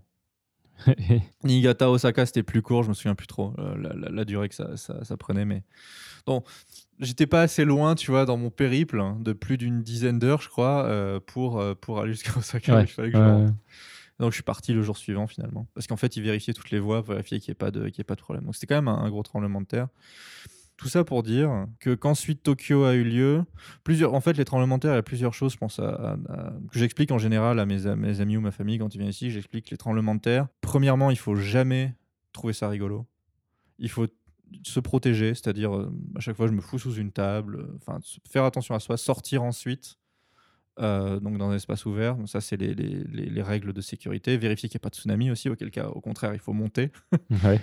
Euh, mais il faut, il faut vraiment pas déconner en fait avec, avec, euh, avec Mère Nature quand elle décide de se vénère. Quoi. Et par ailleurs, un truc, c'est aussi quand tu as un tremblement de terre chez toi, ça veut peut-être dire qu'ailleurs il est bien plus gros. Mhm. Et moi, c'est toujours un truc que je, que je vérifiais en fait. C'est euh, où est-ce que ça a eu lieu et est-ce que c'est pas bien pire à côté? Est-ce qu'il n'y a pas une catastrophe bien pire? Et là, bah, c'était, euh, c'était évidemment le cas. euh, bah, c'était quoi? À 150 bandes de Tokyo en fait. hein. Mm, mm, mm. Bon, après, avec, euh, de nos jours, avec Twitter, tout ça, on a de suite des cartes avec les, Oh, les petits, la- les t'al- petits numéros. Ouais, euh, voilà, t'al- t'allumes la télé. ou la hein. télé. Moi, j'ai pas la télé, moi, c'est pour ça. J'avais la télé à ce moment-là et je l'allumais tout de suite. Après, un truc, c'est que je, je, je- je flippais pour ma, la personne avec qui j'étais à cette époque-là. Ouais. Euh, donc, je suis, je suis vite allé, euh, allé à son boulot euh, pour essayer de la, de la retrouver, quoi, pour essayer de sûr que. Parce qu'évidemment, tous les téléphones sont plus, sont plus fonctionnels à ce moment-là, enfin, les Mhm. téléphones portables. Donc, voilà. Et donc, du coup, après euh, 2012, tu rentres en France et tu reviens euh, ben, cette année, en fait. Et je reviens euh, cette année. Moi, là, je vais. L'an dernier, on va dire. Ouais. En fait. Euh, parce que là, je, je pars dans moins d'un mois maintenant. Mhm. Je rentre en France. Donc voilà, cette fois-ci, dans une autre université tokyoïte, à nouveau à Tokyo. Parce que pour mon travail, les sources se trouvent à Tokyo. Et donc, ça se passe bien. Enfin, finalement, ta vie tokyoïde, c'est-à-dire celle de les deux, les deux années plus cette année-là, t'aimes bien Tokyo? Tu préfères Tokyo à Osaka? Pff, non, je, je suis pas fan de Tokyo. Non? Osaka, j'y ai jamais vraiment vécu. Ouais. C'est compliqué de dire que j'aime la vie euh, d'Osaka, tu vois. J'y ai été quelques semaines, c'était cool. Puis c'était la preuve. C'était euh, encore à une époque où je, enfin, je connaissais pas le Japon aussi bien que maintenant. Non, j'aime bien. bah, ma vie tokyoïte, elle est bien parce que mes amis sont à Tokyo. Mhm. J'ai aussi beaucoup d'amis français qui sont, euh, qui sont restés à Tokyo. Et donc, ah, mais vieillissant, en fait, je pense que je préférais une ville, une ville de province ou une ville comme, comme, comme Kyoto, quand il n'y a pas les touristes. Parce que quand tu es à Kyoto, voilà, tu peux très vite te retrouver dans la forêt et aller marcher, faire des petites sorties, tu vois, en nature. Alors que Tokyo, faire une sortie de nature, ça veut dire euh, faire euh, deux heures de train. C'est juste, enfin, c'est. Ouais, je sais pas. A- Sans doute, voilà, pour moi, c'est un peu le côté en vieillissant, j'ai tendance à, à- à préférer euh, être un peu plus posé, euh, profiter un peu des arbres euh, tant qu'il y en a. et, euh, et- et me promener un petit peu, quoi. Sachant que la vie moderne, euh, finalement, il n'y a pas grand-chose que tu peux pas faire, euh, même en étant dans des endroits un peu... Un peu... enfin, en plus, Kyoto, euh, dire que c'est un endroit reculé, c'est complètement idiot, quoi. C'est juste que c'est une ville moins grande. Enfin, Tokyo, c'est un monstre, quoi. Ouais.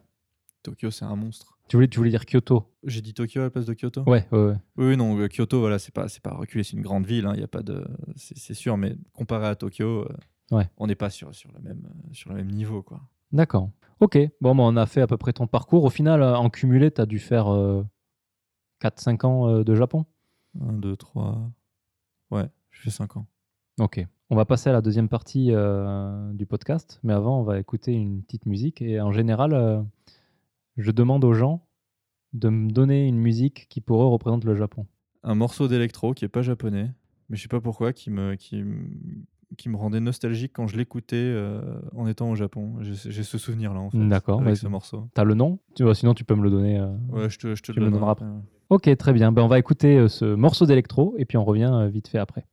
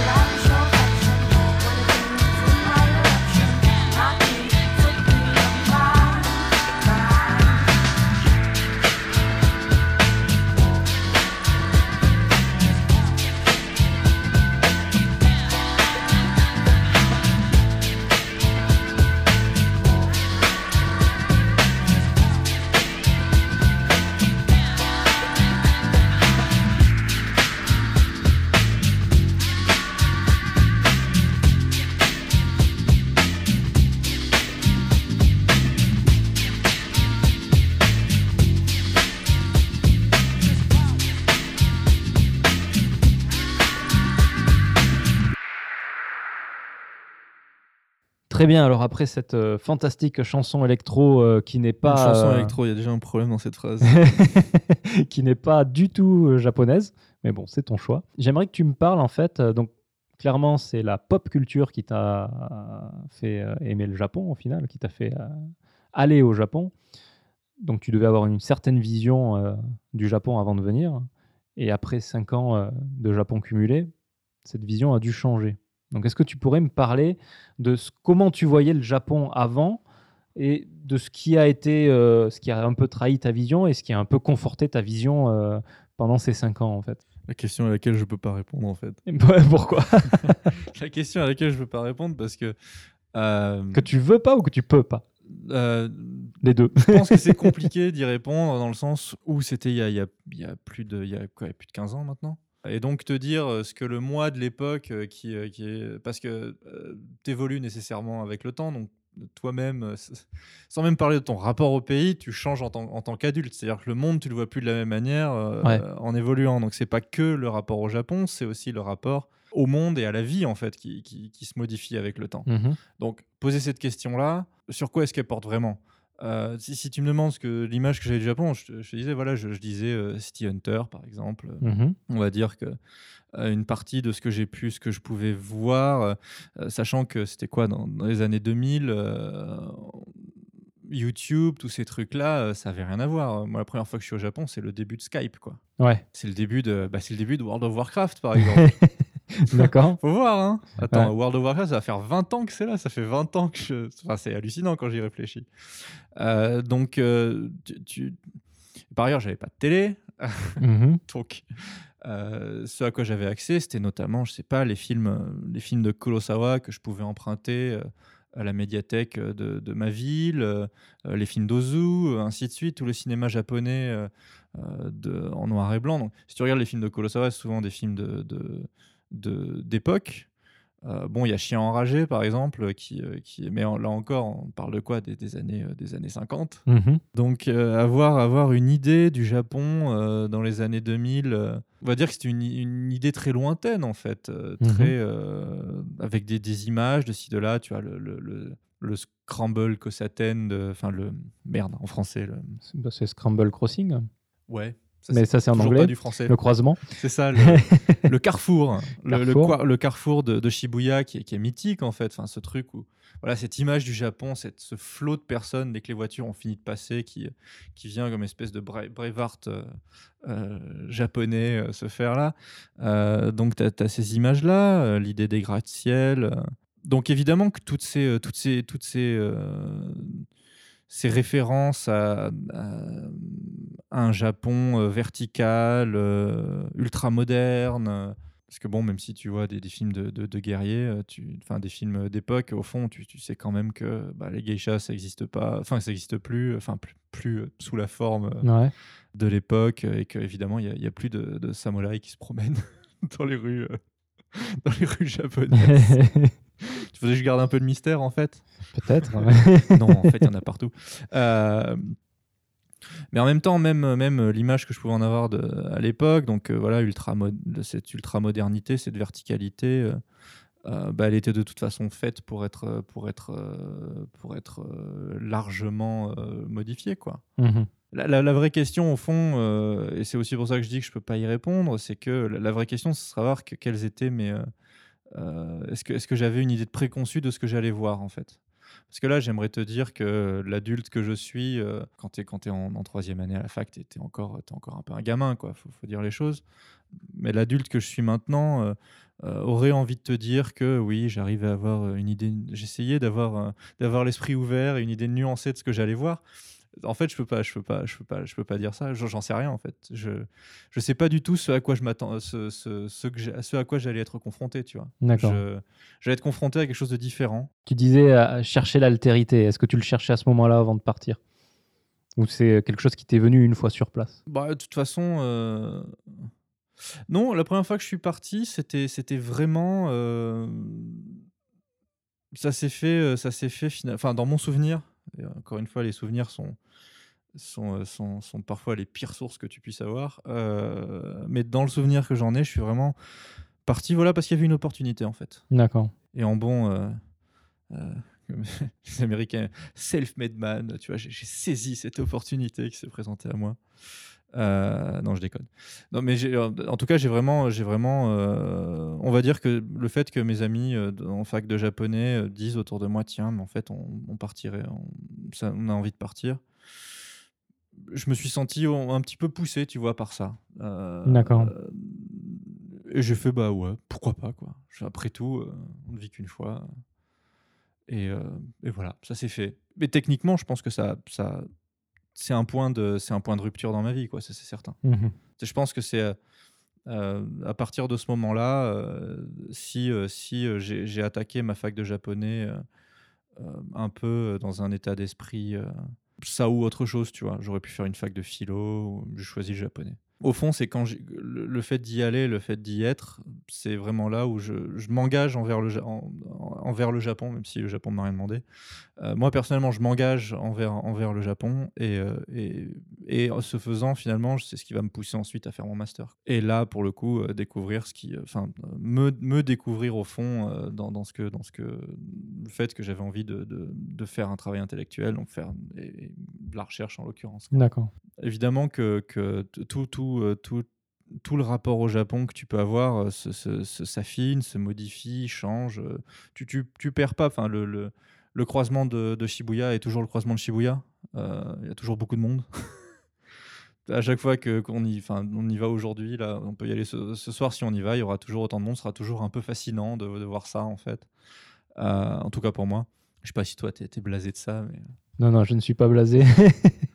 Mais, mais tu vois, tu, euh, pour le coup, les gens, les gens regardent ça. Moi, peut-être euh, peut-être que maintenant, connaissant Shibuya, je regarderais plutôt la, la, fresque d'Okamoto Taro euh, qu'il y a dans la gare de Shibuya, à cet endroit, qui, sur le pont qui passe au-dessus de la route, à, ah, cet endroit-là. Ah, tu vois, ça, ça me... cette fresque me... me bouleverse à chaque fois que je la vois. Plus que le Scramble Crossing. Bah, mais ça, c'est un des trucs sur la modification de la vision. C'est aussi parce que tu peux, tu peux, tu vas tu vas mieux comprendre l'histoire du pays, mieux connaître l'histoire du pays, mieux connaître ce que ça veut dire, qui est, l'artiste, qu'est-ce qu'il a fait. Euh, alors que la première fois que tu arrives à cet endroit-là, qu'est-ce que tu regardes? Bah, c'est euh, tu vas sur le, sur le pont euh, piéton, là, enfin le pont, ce passage piéton qui permet d'aller de la gare Géard à la gare Keo, et tu vas regarder le, le, mmh. carrefour, quoi. Parce que c'est ça qui est fascinant. bah, tu prends Persona 5, par exemple. Ouais. C'est pas, c'est pas la fresque d'Okamoto. D'ailleurs, je sais même pas s'ils auraient les droits de, la reproduction, tu vois, mais c'est pas la fresque qui te montre, c'est le, c'est le carrefour, quoi. C'est ce qui est le cool Japan, quoi. Donc voilà, tu, tu, tu vois, tu. Et puis, un truc très simple, en fait, à Tokyo. Hein. Moi, un des trucs que j'aime bien faire euh, quand, euh, quand des gens viennent me voir, c'est pas de les amener à Shibuya, c'est pas de les amener à Shinjuku. Euh, ou alors, c'est de les y amener, mais en marchant depuis là, où on, là où on est. Par exemple, moi, le quartier, donc je suis, je suis le quartier de, la fac où je suis actuellement, c'est un, un, petit quartier au fond. Hein, avec, et on s'aperçoit que le Japon, au fond, c'est pas. Enfin, le Japon. Tokyo, en tout cas, n'est pas une ville verticale. Euh, c'est une ville où l'immense majorité des habitations euh, ne dépassent pas euh, les, les, cinq étages et souvent même pas les trois étages. C'est vraiment voilà, des petits quartiers en fait. Et donc finalement, ce, qui est, ce que je trouve intéressant, c'est d'amener les gens à la limite à Shinjuku, parce que Shinjuku n'est pas très loin d'ici.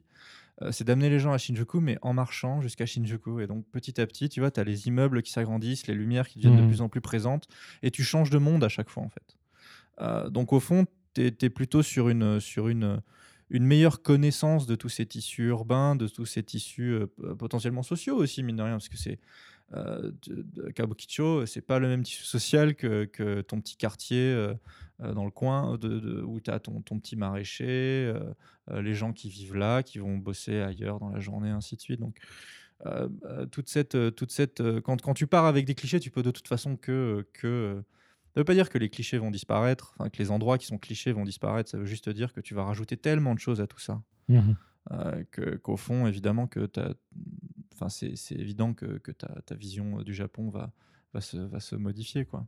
Oui, ben c'est pour ça que quand je la pose, c'est surtout pour qu'on m'explique comment elle s'est modifiée.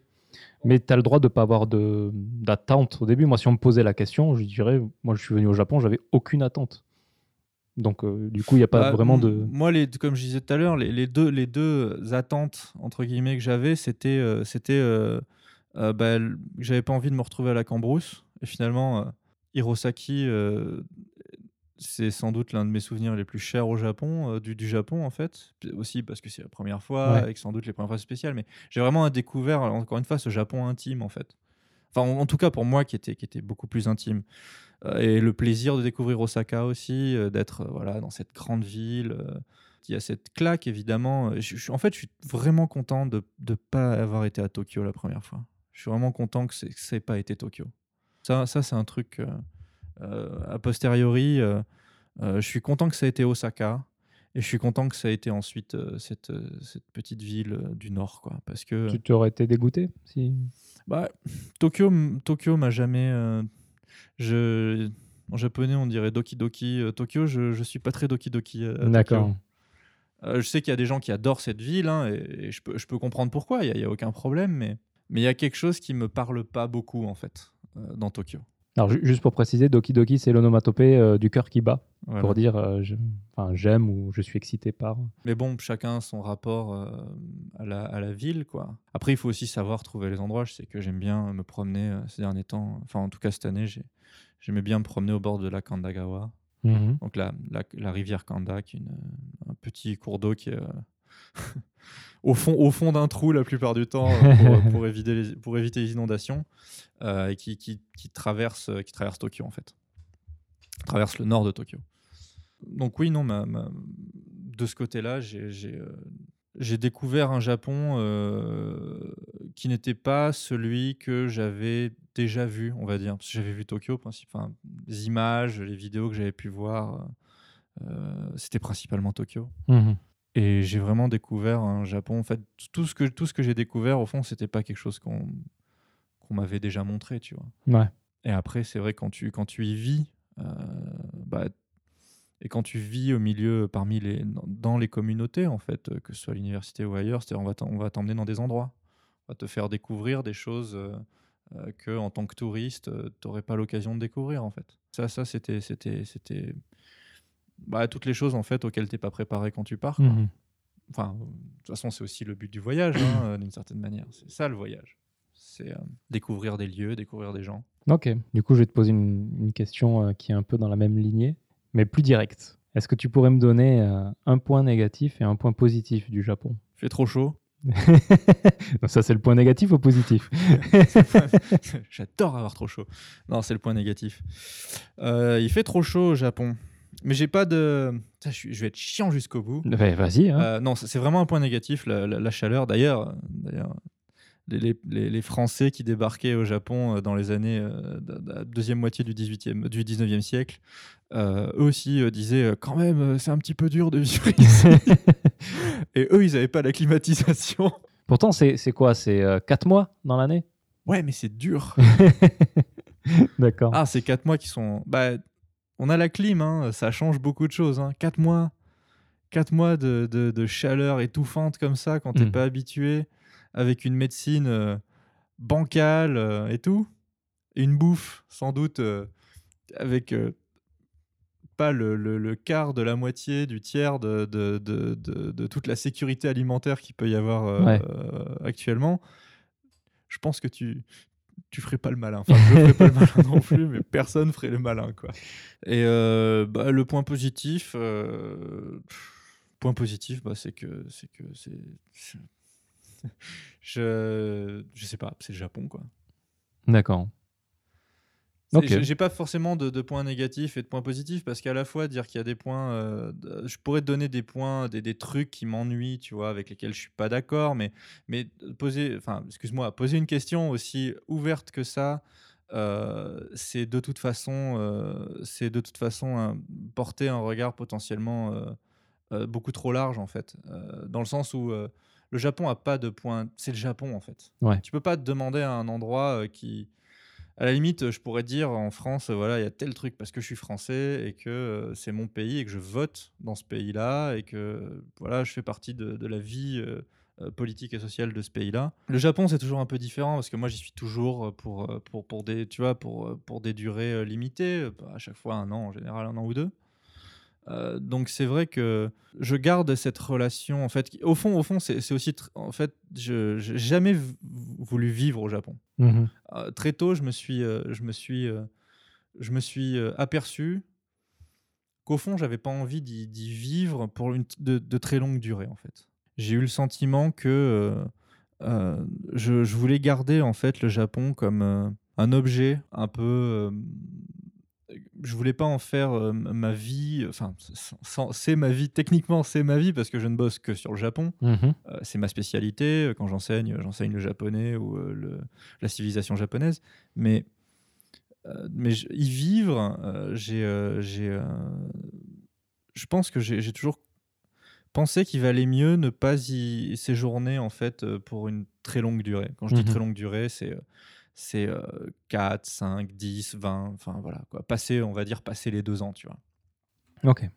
J'aime bien cette idée d'y revenir et d'y vivre pendant un an, d'en reprofiter à ce moment-là et tout, mais de ne pas, de pas griller complètement euh, cette espèce de plaisir que j'ai aussi d'être là, cette fascination que je peux Mhm, avoir mhm. euh, quand, quand je suis là. Quoi. Ok. Justement, tu parlais euh, donc de, de ton métier. J'aimerais revenir un peu sur ça. Et après, t'inquiète pas, c'est fini. Je ne m'inquiète pas. donc déjà, euh, est-ce que tu pourrais nous expliquer pourquoi tu as choisi euh, de te spécialiser dans l'histoire et pas dans, euh, dans autre chose en fait? Quand il s'est agi de, de- de choisir mon, mon sujet de master, j'ai j'ai lu pas, mal de, pas mal de trucs pour essayer de trouver un sujet, parce que je n'avais pas forcément d'idée préconçue sur ce que je voulais faire. Je savais juste que je voulais faire un master, en fait. Et euh, donc, j'ai euh, j'ai trouvé un texte, euh, d'ailleurs, qui était écrit par, par celle qui allait devenir ma, directrice de master. Et donc, voilà, mon, sujet est parti de là. Mais après, au fond, c'est surtout parce que ce qui m'intéressait, c'était donc essayer de. de- J'ai toujours été intéressé par la, par la politique. Et donc, voilà, ce sujet-là, on va dire, du, de, entre, qui, se, qui se situe entre histoire, histoire politique, histoire de la pensée, enfin, le, le sujet de l'époque, hein, euh, histoire de la pensée, euh, mais aussi histoire de relations internationales, toutes ces choses-là, euh, m'a intéressé, en fait. D'accord. Au fond, c'est c'est pas c'est pas tant euh, c'est pas tant un sujet en particulier qui m'intéresse. Enfin, c'est mal dit, mais mais le fond le fond de, de, la raison pour laquelle je, je fais ce boulot-là, c'est plutôt le le- l'intérêt pour le travail intellectuel, euh, la compréhension finalement de, de de la coexistence humaine, on va dire, c'est-à-dire le politique et le, et le, le social, quoi.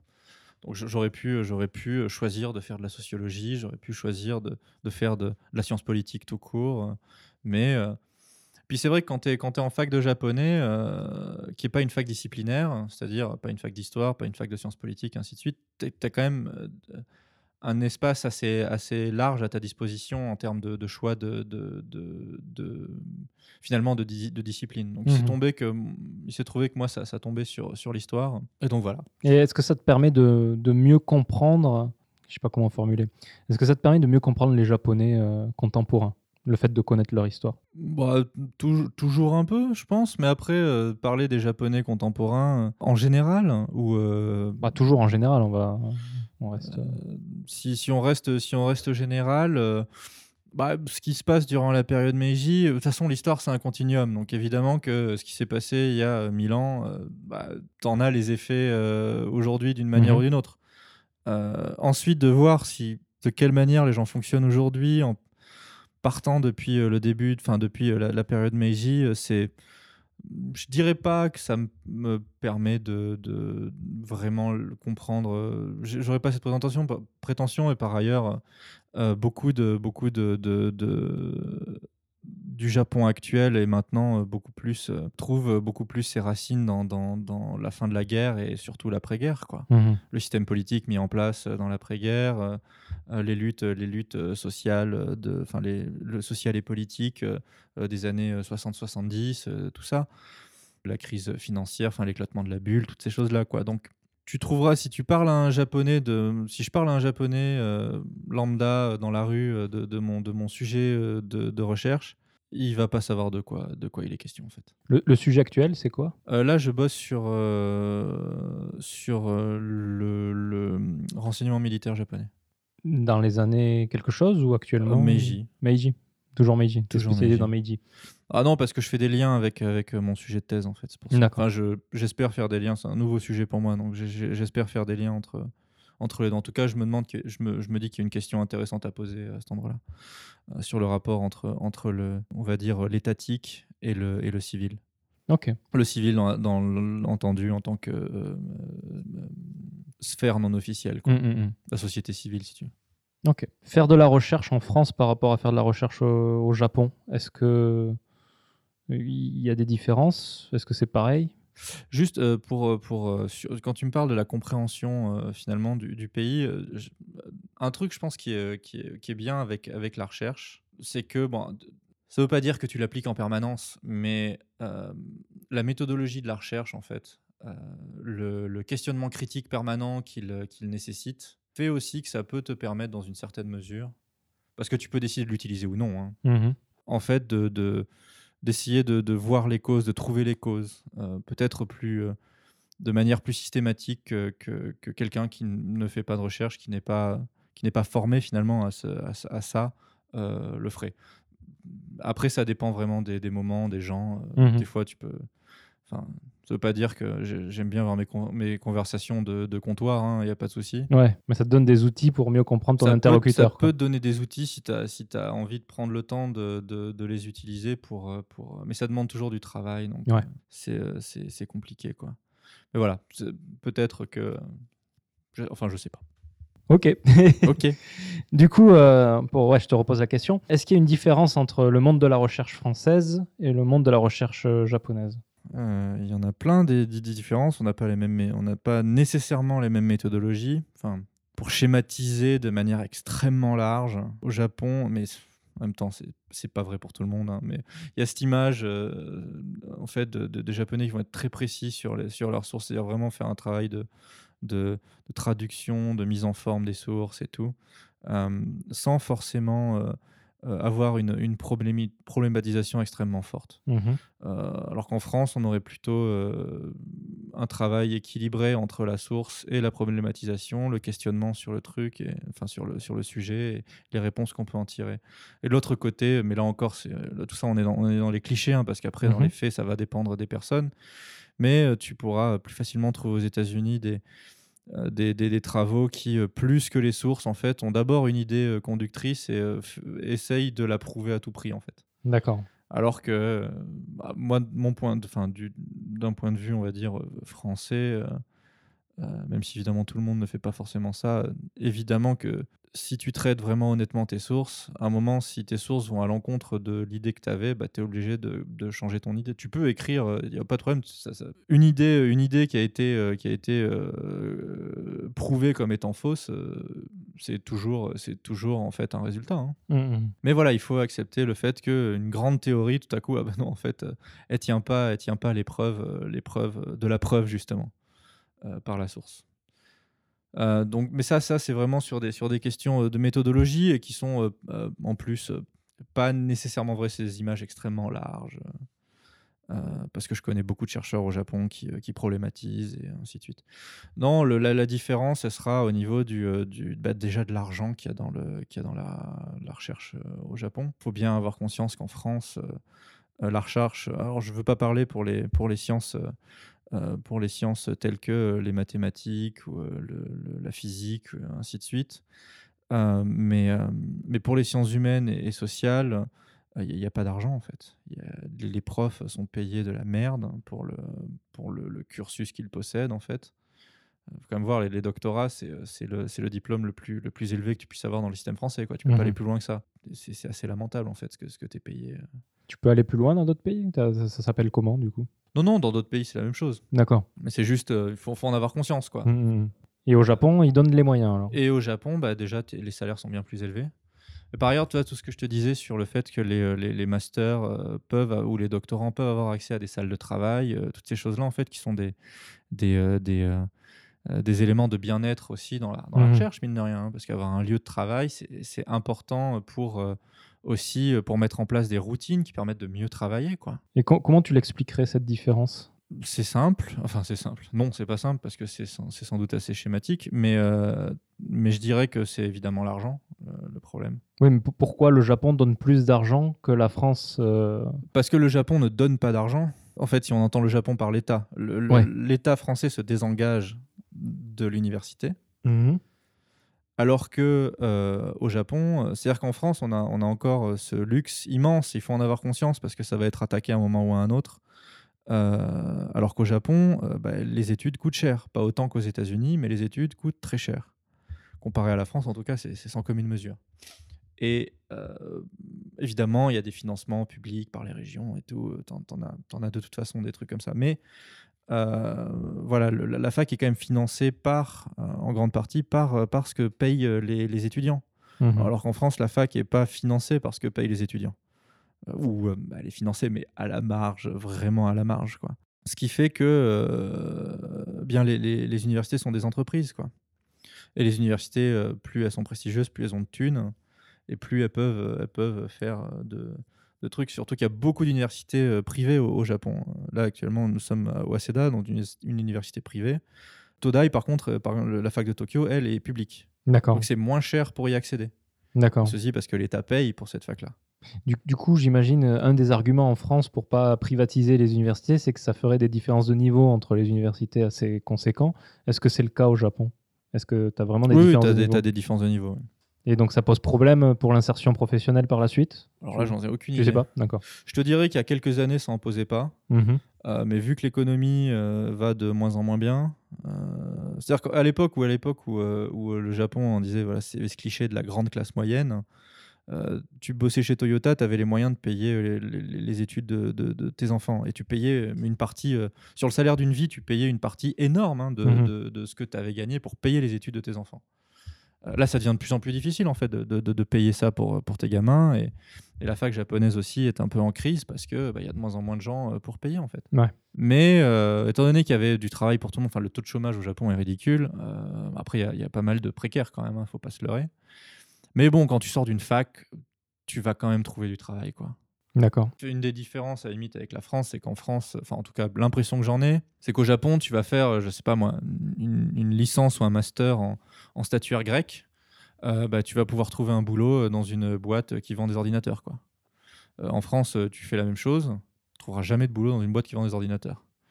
Euh, Enfin, c'est hypocrite, euh, c'est hypocrite de- que, de, que de dire euh, il faudra faire une reconversion, euh, donner des gages en fait à la boîte euh, pour qu'elle t'engage. quoi. C'est Mhm. aussi- euh, le, le- le système des écoles de commerce euh, est construit là-dessus. hein. C'est Ouais. genre, euh, on engage les gens qui sortent des écoles de commerce pour faire du commerce, sachant que ça veut rien dire. Donc il y, a- il y a ce problème-là. Si tu fais une fac de français, bah, pff, le boulot que tu vas faire, euh, après, on s'attend à ce que ce soit genre prof de collège ou de lycée, ou enfin prof de français, quoi. Mhm. Ou alors qu'après, tu vas devenir journaliste, ou je sais pas, un truc comme ça. D'ailleurs, c'est pour ça qu'en fac de japonais, en France, on, on conseille aux, aux étudiants de faire des doubles cursus. Parce que le japonais à lui seul, qu'est-ce que, qu'est-ce que, qu'est-ce que ça veut dire quoi? Pas, Tu parles japonais, c'est bien. Le japonais, a priori, parle un petit peu anglais euh, dans le monde corporate. euh. Enfin, là, ça toi reste, qui pourras, euh, qui ça pourras en reste parler, hein. vérifiable, ça. mais, mais si on te prend, tu vois, tu vas forcément avoir un interlocuteur qui va parler anglais ou un truc comme ça. C'est pas forcément nécessaire de parler, euh, de parler euh, japonais euh, Hmm. pour, pour avoir du boulot euh, dans une boîte qui traite avec le Japon, quoi. D'accord. Ça, c'est pas obligatoire. Enfin, pour le coup, c'est toi qui en, sa- qui en saura plus là-dessus. Mais c'est- enfin, ouais, il y a- l'anglais est pas très implanté dans les boîtes. hein. Donc euh, pour les boîtes euh, qui sont euh, bah, japonaises et qui vendent au Japon, il n'y a pas de problème. Pour, euh, pour les filiales de boîtes étrangères euh, au Japon, ça peut poser problème des fois. Pour les gaishike, justement. Il y, a- il y a souvent non, des mais c'est sûr problèmes. que si. Alors, je vais peut-être changer ce que je, la manière dont j'ai présenté les choses. Si tu veux aller bosser au Japon, évidemment qu'il faut euh, que c'est mieux Oui. de maîtriser la langue. On Ouais. est d'accord là-dessus, tu vois. Il n'y a pas de souci.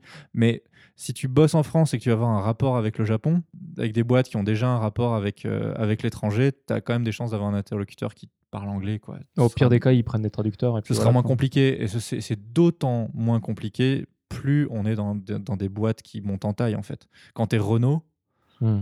et que tu veux bosser avec Nissan de l'autre côté, tu es sûr que t'es t'es- Enfin, voilà, l'échange va se faire euh, en ouais. anglais, quoi.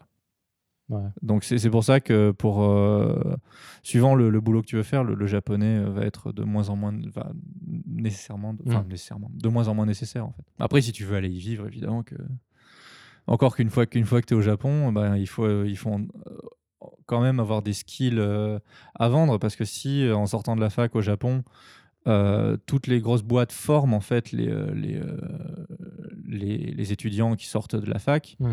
Euh, toi, quand tu arrives au sortir de ta fac française, il n'y a aucune boîte qui va t'engager euh, pour te former. quoi. Ouais. C'est pas comme. En tout cas, c'est pas l'image que j'en ai, tu vois. Ah, c'est deux systèmes bien différents quoi, qui ont leurs deux systèmes qui, sont vraiment différents. ouais. vu que j'ai beaucoup étudié le sujet parce que je- ça me fascine, euh, le point négatif euh, majeur pour le Japon, c'est que tu as des gens qui sont moyens partout et qui sont pas spécialisés, du moins dans le monde corporate.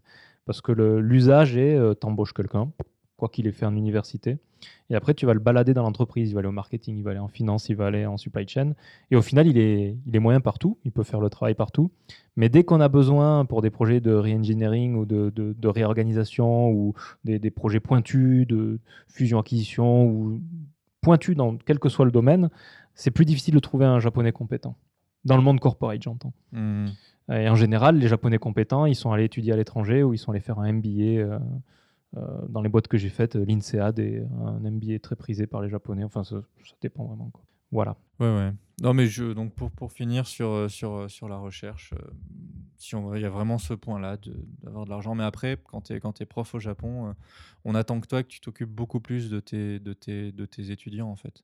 Bah, De toute façon, tu as, as les mêmes problèmes. Moi, je pense que c'est un problème euh, aux États-Unis. C'est-à-dire que, euh, vu que les étudiants payent, l'un des effets d'avoir un système où les étudiants payent, c'est que ce sont des clients.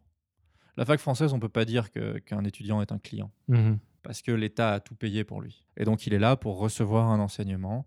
Euh, après, euh, euh, je pourrais tout à fait comprendre, tu vois, des fois, il y a des profs qui sont pas bien, ainsi de suite. C'est pas ça la question, tu vois. Mais, mais au fond, pour tout, tout le reste, au niveau des notes, au Japon, tu, tu donnes rarement des sales notes, quoi. Mhm. Si tu le fais, euh, les étudiants vont se plaindre et, et, euh, ton chef va, venir te voir en disant non, non, non. Tu vas lui mettre euh, au moins la moyenne ou au moins ou une bonne note. Quoi. Mhm, mhm. Alors qu'en France, quand un élève, quand un étudiant mérite une, une, une- bah, une mauvaise note, par exemple, tu la mets. Et si jamais l'étudiant souhaite la discuter, il va falloir qu'il ait des arguments quoi, solides pour qu'un prof change, change une note. Quoi. Au Japon, c'est plus compliqué. Et ça, c'est un, des gros, problèmes aussi de la privatisation de, de, l'éducation, en fait. Euh, c'est que euh, est-ce qu'un prof doit vraiment être un, pourvoyeur en fait euh, euh, de services euh, personnels à un étudiant? Ou est-ce que comme en tout cas moi ce que je pense être euh, ce que j'aime bien en France c'est que tu n'es pas un, un pourvoyeur de services pour un étudiant qui te paye toi tu es un pourvoyeur de services pour la société en fait Mhm. ce que tu donnes, ce qu'on appelle un service public en fait. C'est-à-dire que tu fais en sorte que les étudiants vont être bien formés de manière égalitaire et sans, sans, voilà, sans traitement de faveur. Quoi. Et tu fais ça pour la société en fait, pour le Mhm. reste de, de, de- de la société. T'as déjà donné des cours à des japonais? Non, non, j'ai jamais, euh, Jamais. j'ai jamais eu cette occasion. euh. J'ai assisté à des cours euh, en tant qu'observateur des cours de français. Euh, mais non, non, j'ai euh, j'ai pas donné de, de cours euh, à des japonais. Tout ça, c'est euh, des, des trucs que, euh, que je sais euh, via des, euh, des, des retours d'expérience. Donc, j'ai pas nécessairement tu vois, une légitimité extrêmement forte pour. euh, Mais en tout cas, c'est comme ça que je, je c'est comme ça que je, je comprends en tout cas le, le système, euh, le système japonais, euh, qui a encore une fois voilà ses qualités et ses défauts. Mhm. Euh, Après, après, je pense quand même qu'au niveau, du, au niveau les plus élevés, c'est-à-dire que si en licence, on va faire en sorte que tous les, tous les étudiants à peu près puissent passer, s'ils sont genre pas vraiment catastrophiques, euh, par exemple, qui viennent plus du tout en cours, au bout d'un moment, il y a quand même des limites. Euh, bon, quand, quand, un étudiant fait un master euh, et plus encore un doctorat, là, il sera, le, le, traitement sera bien plus strict et bien plus sérieux en fait. hein. Dès, dès que tu passes à ces niveaux-là, on rigole plus en fait. C'est plus bon, tu viens de temps en temps au cours, tu viens en dilettante tranquillement euh, et t'as ton truc à la fin quoi. Faut voir que c'est très dur d'entrer dans les, dans, les, dans les bonnes facs japonaises aussi. euh, t'as- t'as- donc les, les Ronin, euh, qui, euh, qui ont échoué plusieurs fois, c'est les célèbres Ronin de Todai qui ont échoué euh, plusieurs fois à rentrer à, à la fac de Tokyo, parce que les examens sont extrêmement difficiles, demandent énormément de travail et tout. C'est vrai que la fac, dans, dans le cliché, la fac, euh, la fac au Japon est vue comme un petit peu le moment dans ta vie où euh, tu vas pouvoir un peu t'amuser en fait. Tu vas pouvoir prendre le temps de boire des coups parce que tu auras bossé avant au collège avec les juku et au lycée avec les juku, enfin les écoles du soir euh, et tout, et, et pour les examens pour entrer à la fac. Et puis après, quand tu vas enfin être, euh, être euh, employé quelque part, tu auras une, une vie qui consiste à bosser tout le temps, quoi. Mm. Et à sortir boire des coups avec ton chef parce que tu es obligé de le faire. Donc c'est vrai que la fac est aussi un petit peu ce moment, en fait, de, entre guillemets, de jeunesse.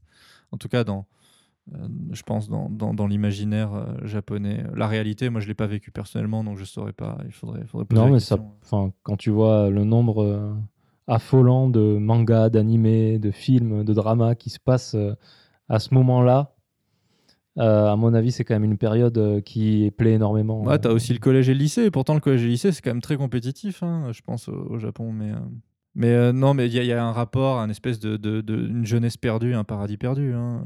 Il y, a sans doute- il y a sans doute une thèse à écrire, si elle n'a pas été déjà écrite, sur pourquoi est-ce que les héros euh, de jeux vidéo, de, de RPG japonais, les héros de manga, euh, et ainsi de suite, dépassent rarement les 16 ans. c'est vrai. Tu te dis pourquoi? Enfin, Dans le panthéon occidental, tu, tu joues à AD&D, euh, ce sera des- genre un vieux nain, euh, un elfe qui a 300 ans euh, et un humain qui est, qui est dans sa cinquantaine, qui est genre un guerrier aguerri, tu vois. T'as pas, t'as pas de truc genre j'ai 16 ans, tu fais quoi? Mais tu es Mais l'élu. tu, tu vas rentrer chez toi en fait. Ah là là. Ok. Du coup, avant de se quitter, est-ce que tu pourrais donner un conseil pour les gens qui voudraient, ou des conseils, pour les gens qui voudraient vivre au Japon, venir vivre au Japon Ça dépend de comment qu'ils veulent vivre au Japon. Le, le truc, c'est que moi, je suis, je suis un cas, je suis un cas euh, particulier. Ouais, mais tu as pu voir sur le terrain quoi, ce qu'il en, qu'il en est du Japon. Donc, euh, Ouais, mais il y a vivre et vivre au Japon, dans le sens où, où toi, par exemple, ce que tu fais, moi, je l'ai jamais fait. mhm. Moi, j'ai toujours, euh, j'ai toujours euh, signé un, un- un contrat, on va dire, euh, euh, pour une durée euh, déterminée avant de venir, et en plus dans, dans, dans un milieu euh, qui est juste exceptionnel, en fait. C'est-à-dire que quand tu es à la fac, euh, alors, quand tu es boursier, euh, et là en plus je suis ici, j'ai d'autres collègues qui donnent des cours, donc quand tu donnes des cours, tu as des obligations euh, contractuelles, tu vas de les donner, tes cours. Mais là, je suis en tant que chercheur invité, donc j'ai une liberté totale. Je fais ce que je veux, quoi. C'est euh, c'est, euh, la seule chose qui fait que je, remplis mon contrat de chercheur, c'est c'est mon envie de le faire, quoi.